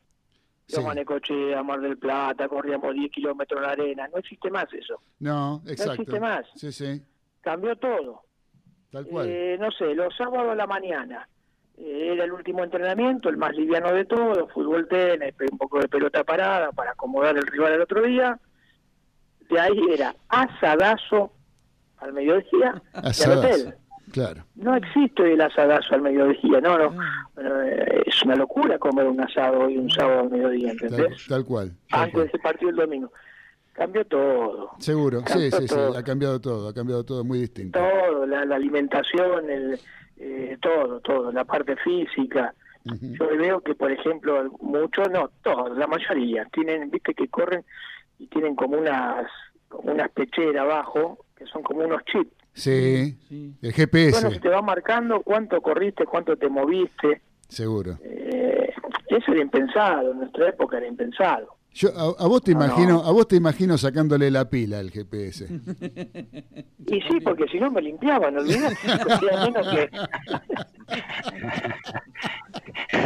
es muy botón estar con el chip encima. Yo a vos te imagino eh, buscándole la vuelta para ver dónde está la pila para que no funcione. Me yo te imagino así, ¿qué quiere que te diga? No sé si me equivoco. A mí me ve como de- desactivando la bomba. Desactivando la bomba, te veo, exactamente. Claro. ¿Cuál corto? ¿El cable rojo o el verde? Cortar los cables. Exactamente. Así que bueno, Mariano, mira, te quiero eh, pasar acá con eh, una- un coterráneo tuyo del barrio de los Polvorines, ¿sí? Eh, Daniel Medina, que seguramente te quiere preguntar alguna cosita. ¿Cómo no? Lo que quiera. Mariano, bueno, un gusto tenerte con, con nosotros, realmente es un gran gusto. Sí, bueno, acá me adelantó Claudio, te adelantó ya que yo soy de los polvorines. Este, el apellido de la Libra les, les, les aseguro que es muy conocido en polvorines, ¿eh? muy conocido. Y toda la familia que también tengo fueron fundadores del, del Club Juventud Unida y siguen todavía. Exactamente, y paso, bueno, ahora, con la, ahora, con la, ahora con la pandemia no, pero paso, pasaría todos los días por ese club caminando. Este, así que imagínate más o menos por dónde vivo. Este, En el y microcentro. mira, te, te- el microcentro, dicen los muchachos acá. Te quería preguntar, este, eh, Mariano, eh, vos debutás en 1983 en River, en la primera, con el tema de los 40, 47 días que hubo de, de huelga, con todos los despelotes que había con el Pato Filioco, la venta de Raúl de la Cruz Chaparro, me acuerdo, los equipos que presentaba River. Con el tema de la huelga, ¿vos te acordás eh, eh, eh, qué, qué- qué día debutaste, la fecha del debut? No, no. Soy un desastre Ahí. para eso. No, el día de la fecha no, no, no me acuerdo. Ahora, Bueno, tuve, después tuve- de tuve muchísimos el privilegio años, de verte el de 27 de julio años, de 1983 en la cancha de. Vélez Arfield. En, en un- en la cancha de Vélez Arfield, en una, una actuación de River no tan buena porque eh, jugaba contra la primera de San Lorenzo y perdí- eh, perdieron 4 a 0. Esa fue la primera vez que yo te vi en la cancha como jugador de River y en vivo, ¿eh? en la cancha de Vélez. Ah, lindo, debut tuvimos. Sí, me acuerdo que nos acercamos al alambrado con un amigo y te. No, y mi amigo momen- que- que momentito, yo puedo intervenir porque sí, el resultado fue malo, pero me acuerdo del paseo que le pegó River a San Lorenzo. Y pero muchos paseos le habíamos pegado. si Eh, River no jugó muy bien, muy bien. River jugó muy bien. Jugar- yo, lo tengo que, que- la yo, gente- tengo- yo lo tengo que decir de la opinión del periodista neutral. River jugó, jugó muy bien, tenía grandes jugadores como Mariano. Creo que Gorosito jugó de 5 ese día, si no me equivoco, por ahí me equivoco. ¿eh? Sí, Eh, Yo pero lo- mediocampo de la categoría muy, muy bien. 64. Yo jugaba de 8. claro, Rosito Sí. de 5 y de Vicente de 10. Claro. Y de Vicente de 10, Un qué lujo. jugador, y erraron un penal. Claro, erraron un el penal. zurdo era de Vicente. El zurdo- la vida. Ca- eh, de Vicente un fenómeno, después jugó en Racing también inclusive, era un jugador, a mí me encantaba de Vicente, me encantaba ver jugar a de Vicente. fue a Suiza, Grasshopper, Exacto. salió campeón, jugó, ¿no? Adrián, un, un jugador increíble, luego también, imagínate que de los 10 años estábamos juntos. Bueno, si él es de Polvorín, no sé cuántos años tendrá, pero nosotros en el Club Textil Cinco de los. Polvorines, esa categoría 64, con Gorosito y, y de Vicente, Fittipaldi y otros chicos más, lo representamos en un, eh, una vez en un campeonato policial que había una liga y después también Sí. en un inter este, que fuimos cambiando con, con chicos de Uruguay, que antes se hacía, íbamos de, de Argentina Sí. a jugar a Uruguay una semana, nos quedábamos en la casa de, de los chicos del club uruguayo y luego venían los uruguayitos y se quedaban en la casa nuestra, así que era Claro, un intercambio. Y también, Y esos también en el club, en el club textil venían, me acuerdo, los uruguayos eh, y ahí se daba la recíproca. Por ejemplo, se quedaban en las casas y jugaban a varias categorías este, este, los partidos con los chicos de textil. Me acuerdo porque los iba a ver. yo. Y aparte después jugué en textil, pero no a gran nivel. Exactamente, Este- pero después viste fue desapareciendo, agarró el Sí, nos seguro. sacaron la cancha grande de siete, pero bueno, esos son los espacios que yo digo de que, que se fueron perdiendo lamentablemente, pero bueno, así es, ¿qué va a hacer? No podemos renegar contra eso. No, no, desde ya, por supuesto. Acá me pregunta un oyente, no sé, porque me dijiste que sos un desastre vos para la memoria. Vamos a ver. Este, Sí, un- ¿Vos jugaste, jugaste para Huracán también? Claro, sí. Sí. Ahí fue donde hicimos también hay- un gran campeonato. Pregunta si, entró, si- pregunta si entró la pelota o no en el partido contra Gimnasia en 1992. Ezequiel que no Duarte, nuestro eh, eh, oyente, que acaba de preguntar eso. Decirle al, al oyente que no sea malo, el gol lo cobraron, no podemos decir qué es lo que pasó. No preguntar eso hoy, claro. Ya está. Bueno, es una pregunta del oyente y tenía la obligación de ya de pasártela. Si se Mariano, cobró ahora, gol, le- se lo, cobró que, el lo que le podemos decir al oyente es de que Sí. el arquero, eso fue Huracán Gimnasia, me acuerdo muy bien, porque el arquero era eh, Cristante, Hernán Cristante, y luego lo tuve de compañero en Newells. Claro. Imagínate lo que lo habré cargado, ¿no? Porque Claro. le dije a ustedes los arqueros le hacemos algunos goles. Sí, eh, volviendo un poquito a lo que inició el Lo que pasa es que Cristante respecto- estaba preparado para las que iban al arco, las que iban por afuera. no. Como Sí, decía un puede ser, que tuve, puede ser. Marcheta, a un arquero, las que van afuera, dejala, por favor, Claro. no las metas. Eh, la última que te hago, este, eh, Mariano, este, con respecto ahora a la función en que estás, este, eh, siguen en brega, aunque siguen en- con, con- con las ansias de que Malvinas Argentina sea la capital nacional de deporte social, a pesar de la pandemia, por supuesto, ¿no? Siguen con ese, con ese ímpetu. Es que ha crecido muchísimo, ha crecido con los polideportivos, ha crecido con la cantidad de gente que realmente se ha volcado a todas las disciplinas deportivas. Y hay un intendente como Leonardini tan joven y que también ha hecho deporte de, de chico, que a él le gustaba el básquet, que, que realmente este, tiene un compromiso muy, muy grande. No solo con el deporte, sino con toda la familia de Malvinas Argentina. Entonces eso es muy importante. Tener ese apoyo es muy importante. Sí, sí, el- lo he visto personalmente con la inauguración de los polideportivos, de Grambur, el de la calle de Arragueira, el último, el de Villa de Mayo, realmente una tarea eh, en ese sentido con todos los, los, los- lo- lo- lo- los propósitos y fundamentos que anunciaste vos con las preguntas que te hizo Claudio, que realmente tienen sentido. Este, en, ese- en esta parte, en Malvinas Argentina, la parte del deporte creo que es crucial en estos momentos. Sí, aparte es gratuito, eso es lo más importante de todo, donde toda la familia de Malvinas puede este, realmente hacer deporte sin pagar un centavo. Y eso es lo más importante.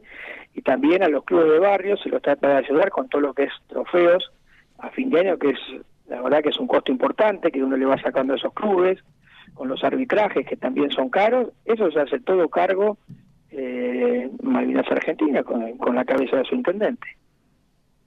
Bueno, desde ya yo te, le voy a pasar a los muchachos de, que están en el estudio, estoy vía Skype, por eso lo- debes escuchar mi voz más o menos, pero este, te mando un saludo grande de acá de los polvorines, te anticipo que conozco a varios de tus primos, a Darío y a Rosana, que es mi, mi, mi odontóloga, mira lo que te digo, te mando un abrazo grande y te paso con los muchachos.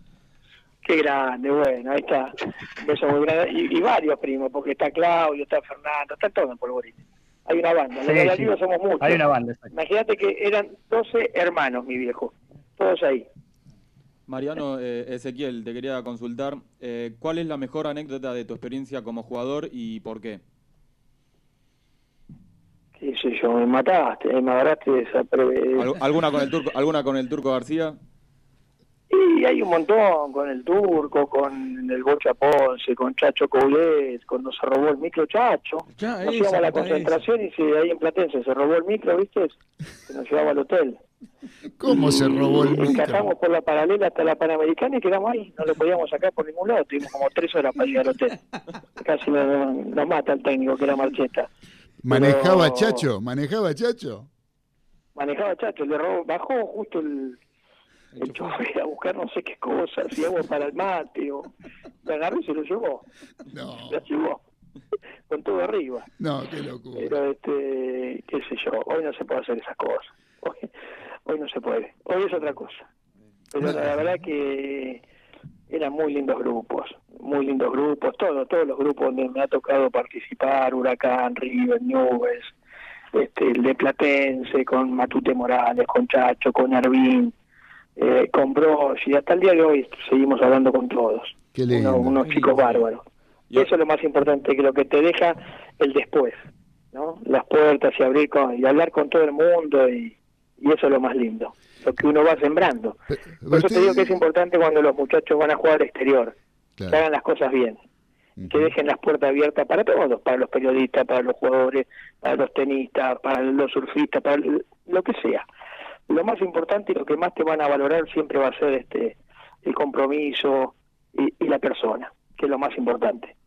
Exactamente, ya lo creo. Yo, yo lo que digo es que eh, todos estos muchachos que vos estuviste nombrando, eh, eh, era lindo verlo, aunque sea como rivales, ¿no? Uno, uno es hincha de River, todo eso acá lo saben todos, yo soy hincha de River, y siempre este, disfruté de ese tipo de cosas como que, que le quitaban dramatismo al fútbol, ¿no? O sea, uno ve la foto, uno ve la foto esa que tenés vos con el Turco García con la camiseta de Racing a modo de chaleco de fuerza. La cara de Era Ra- así, ¿eh? era- La- esa era la foto con chaleco de fuerza. Claro, por eso. Porque están los dos locos, absolutamente locos. Entonces, uno ve todo ese tipo de cosas, como hablábamos una vez acá en el programa con Hugo Gatti, por ejemplo, yo le decía que arquero como él, por más que hubiera sido el arquero de Boca, uno le gustaba verlo, uno se divertía, uno eh, le quitaba dramatismo al fútbol, ¿no? O verlo al Mono Burgos, por ejemplo. Un tipo que se mata de risa, le hizo un gol chilaverde en la mitad de la cancha y el otro día el tipo estaba contándolo como si nada. O sea, eh, Nah, el, mono, el Mono Burg, un crack. Claro, claro. Por eso te digo, eh, y el, caso tuyo, el caso de Chacho, eh, Matute, eh, todos estos muchachos, o sea, daba gusto verlos jugar al fútbol. Uno iba y salía con algo, ¿no? Se iba con algo a su casa y se iba contento de haber podido ver un espectáculo que podía ver, disfrutarlo desde lo estético y desde lo divertido también, porque le- ya te digo, es como que está todo muy rígido hoy en día, ¿no? Todo muy, este, muy, eh, no sé, estructurado, rígido, como que todo es un drama, ¿viste? Se equivocan y patean, se equivocan y erran un gol y se agarran la cabeza, como que, ay, qué desastre lo que hice". No sé, Por eso yo lo miraba bueno, Nah, usted- Lo importante también eran los formadores. Los Los- técnicos claro, exactamente. Hoy hay técnicos ante eran formadores. y al margen de eso también, yo siempre lo que he pregonado y en muchos equipos me ha tocado la suerte de ser capitán y le decía a los muchachos, tenemos que venir a entrenar con alegría, jugar con alegría porque eh, se te facilitan las cosas. Yo te pregunto a vos, vos estás trabajando en la radio.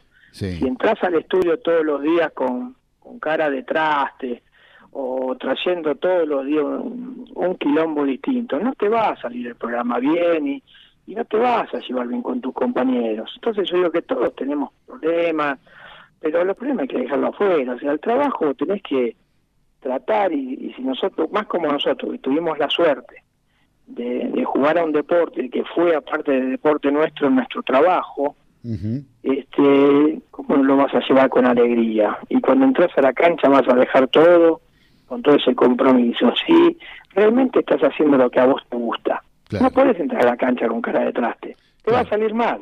Sí, sí, sí, por supuesto, por supuesto. Y eso se transmite al que está en la tribuna, sin dudas, Totalmente, sin dudas, sin dudas. totalmente, totalmente. A ver ese, que te querías preguntar Eh, algo, Mariano. Así Una, lo- una cortita. eh, ¿Cuál fue el DT que te marcó en tu carrera? ¿Qué más te marcó? Eh, y todos me dieron algo. La verdad que de todos los técnicos me he sacado algo. Del uruguayo Luis Garito, que siempre me apretaba con la parte física eh, para dar un poco más y yo no le daba bola y la parte física era importante y yo quería que no. Eh, pero qué sé yo, al que yo le decía al papá deportivo era Pedro, Pedro Marcheta.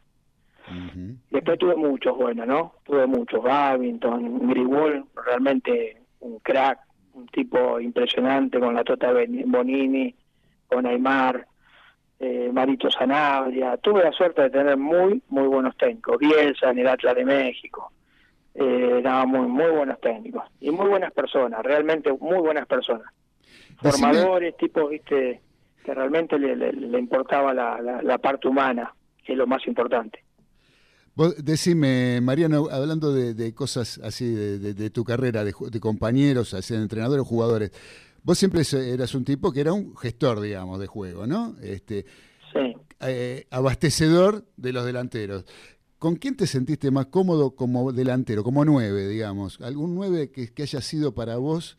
Este, como decir, con este jugaba de memoria, con este, este me entendía, sabía cómo servírsela para que el tipo concrete un gol, una jugada de riesgo o algo por el estilo.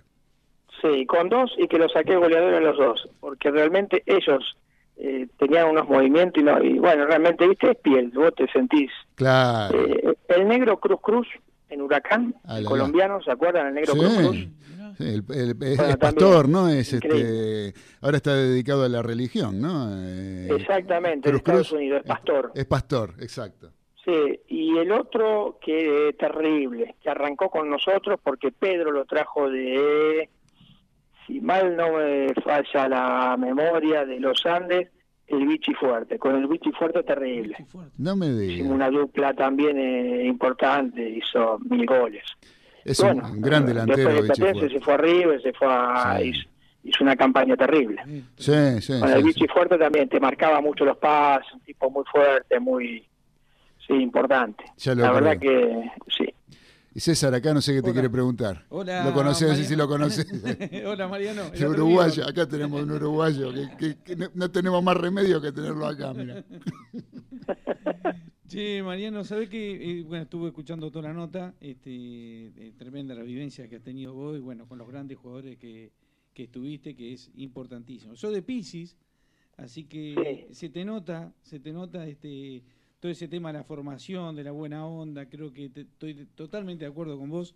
En la vida misma es así, si vos no te manejás con esa onda, lo más probable es que te tropieces eh, en el primer escalón. Y vos sabés que este, con el tema del fútbol que estamos hablando, de, hay un tema pendiente en la Argentina con respecto a esto. Este, yo tengo algunos amigos que, que están en el Uruguay y forman jugadores, que es el tema de la disciplina. Al margen del deporte, de los clubes, de todo lo que vos dijiste que sucede y es real y que todo cambió en la práctica. Y, y, sin embargo, cuando vos hablas con un representante de un jugador, como yo tuve la suerte de hablar, y me comentó que un 70% que ellos miran en Europa es la disciplina y la cultura del jugador. Ellos creen que al jugador lo pueden mejorar, pero a la persona no.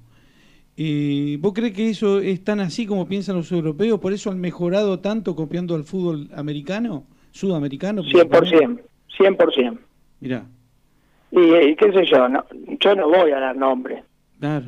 pero vos tenés acá algunos nombres como para si ustedes quieren eh, eh, debatir, donde encontrás últimamente, eh, revisando Sí. muy poco, jugadores de una talla de un nivel increíble argentinos que, sí, que no dan más por, la por disciplina. Sí, Si sí. fueran, disi- tendrían una disciplina de entrenamiento, una disciplina social, donde vos tenías que entrenar, eh, descansar. Mira, Grigol nos decía, está bien, son otras épocas, en nuestra época, chicos, yo los entiendo, ustedes quieren salir con la novia, quieren ir a cenar, después ir no sé dónde, y háganlo a las 3 de la tarde, a las 4. Porque la máquina ustedes, la maquinaria es el cuerpo y la tienen que cuidar. Si ustedes quieren salir con la noviecita, acostarse a las 3 de la mañana, no es lo mismo dormir 8 horas desde las 11 de la noche a las 7, 8 de la mañana, que dormir 8 horas desde las 4 de la mañana a las 2 de la tarde. Y la verdad que uno en esa época no la, la entendías poco, pero realmente es una gran verdad. Si no tenés disciplina y nosotros trabajamos con el cuerpo, olvídate, no vas a llegar a ningún lado.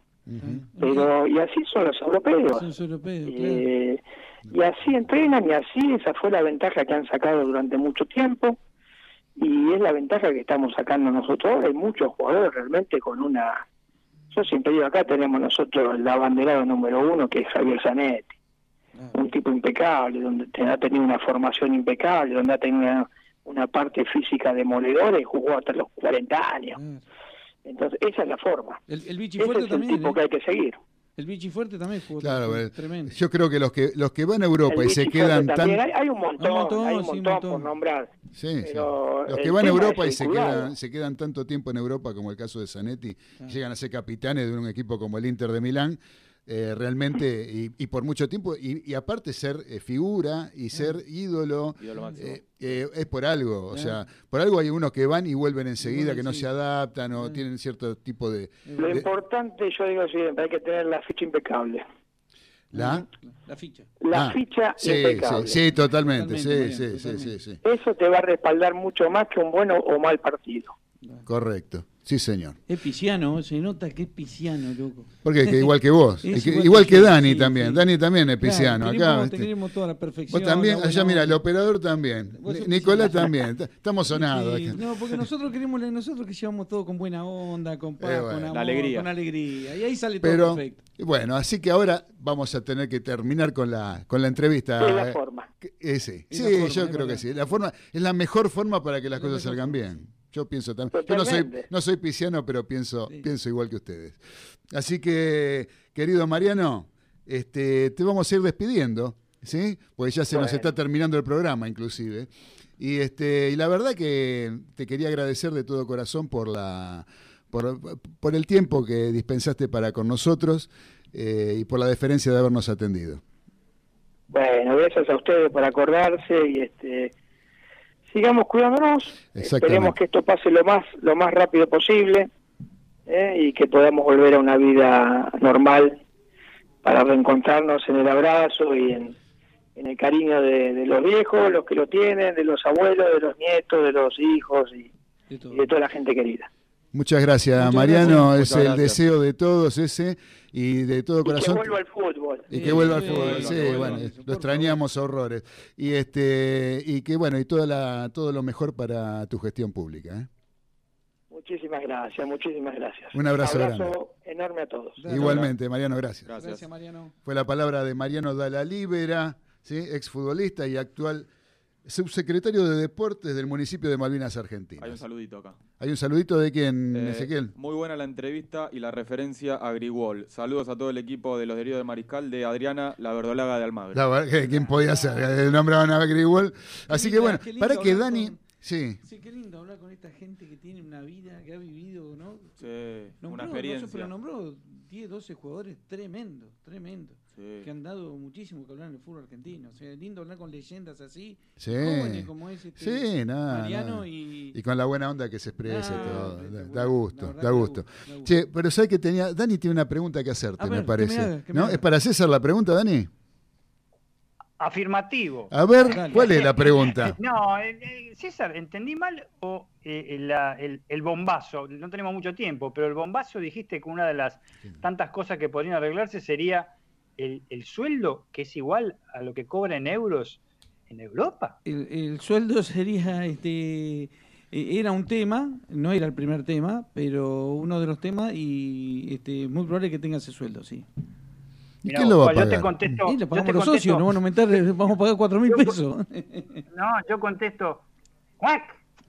Sí, hay que ver, hay empresas, hay empresas que van a ayudar, hay muchas cosas, Dani, no solamente, exclusivamente, eh, netamente del club. Este, cuando traes, traes un jugador de esta magnitud, hay un montón de cosas alrededor que ayudan muchísimo al sueldo del jugador. Este, infinidad de maneras de pagarlo. Este, no es, este, viste, que va a ganar un millón de dólares por, por mes y, y salen exclusivamente del, del, del club, ¿entendés? Bueno, yo la, la verdad que, bueno, no- espero que no sea demasiado oneroso para arriba, porque Exacto. arriba me parece que no está en condiciones de, Sí.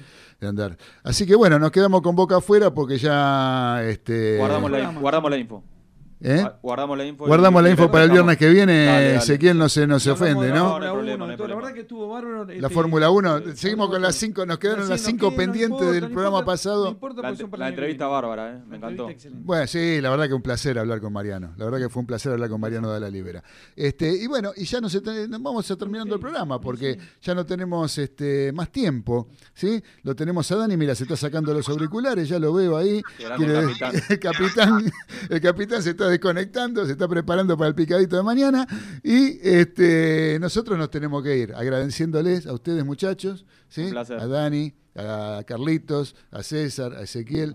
También a la operación técnica de Nicolás, que realmente es un placer eh, tenerlo como operador técnico, porque es muy importante el operador técnico en la radio. ¿sí? Tener un buen operador técnico es el 50% del programa. Eh, ahora no se vayan de Radio del Pueblo, porque viene un programa periodístico con un periodista de aquellos, el señor Raúl Graneros, ¿sí? con En Honor a la Verdad se llama el programa.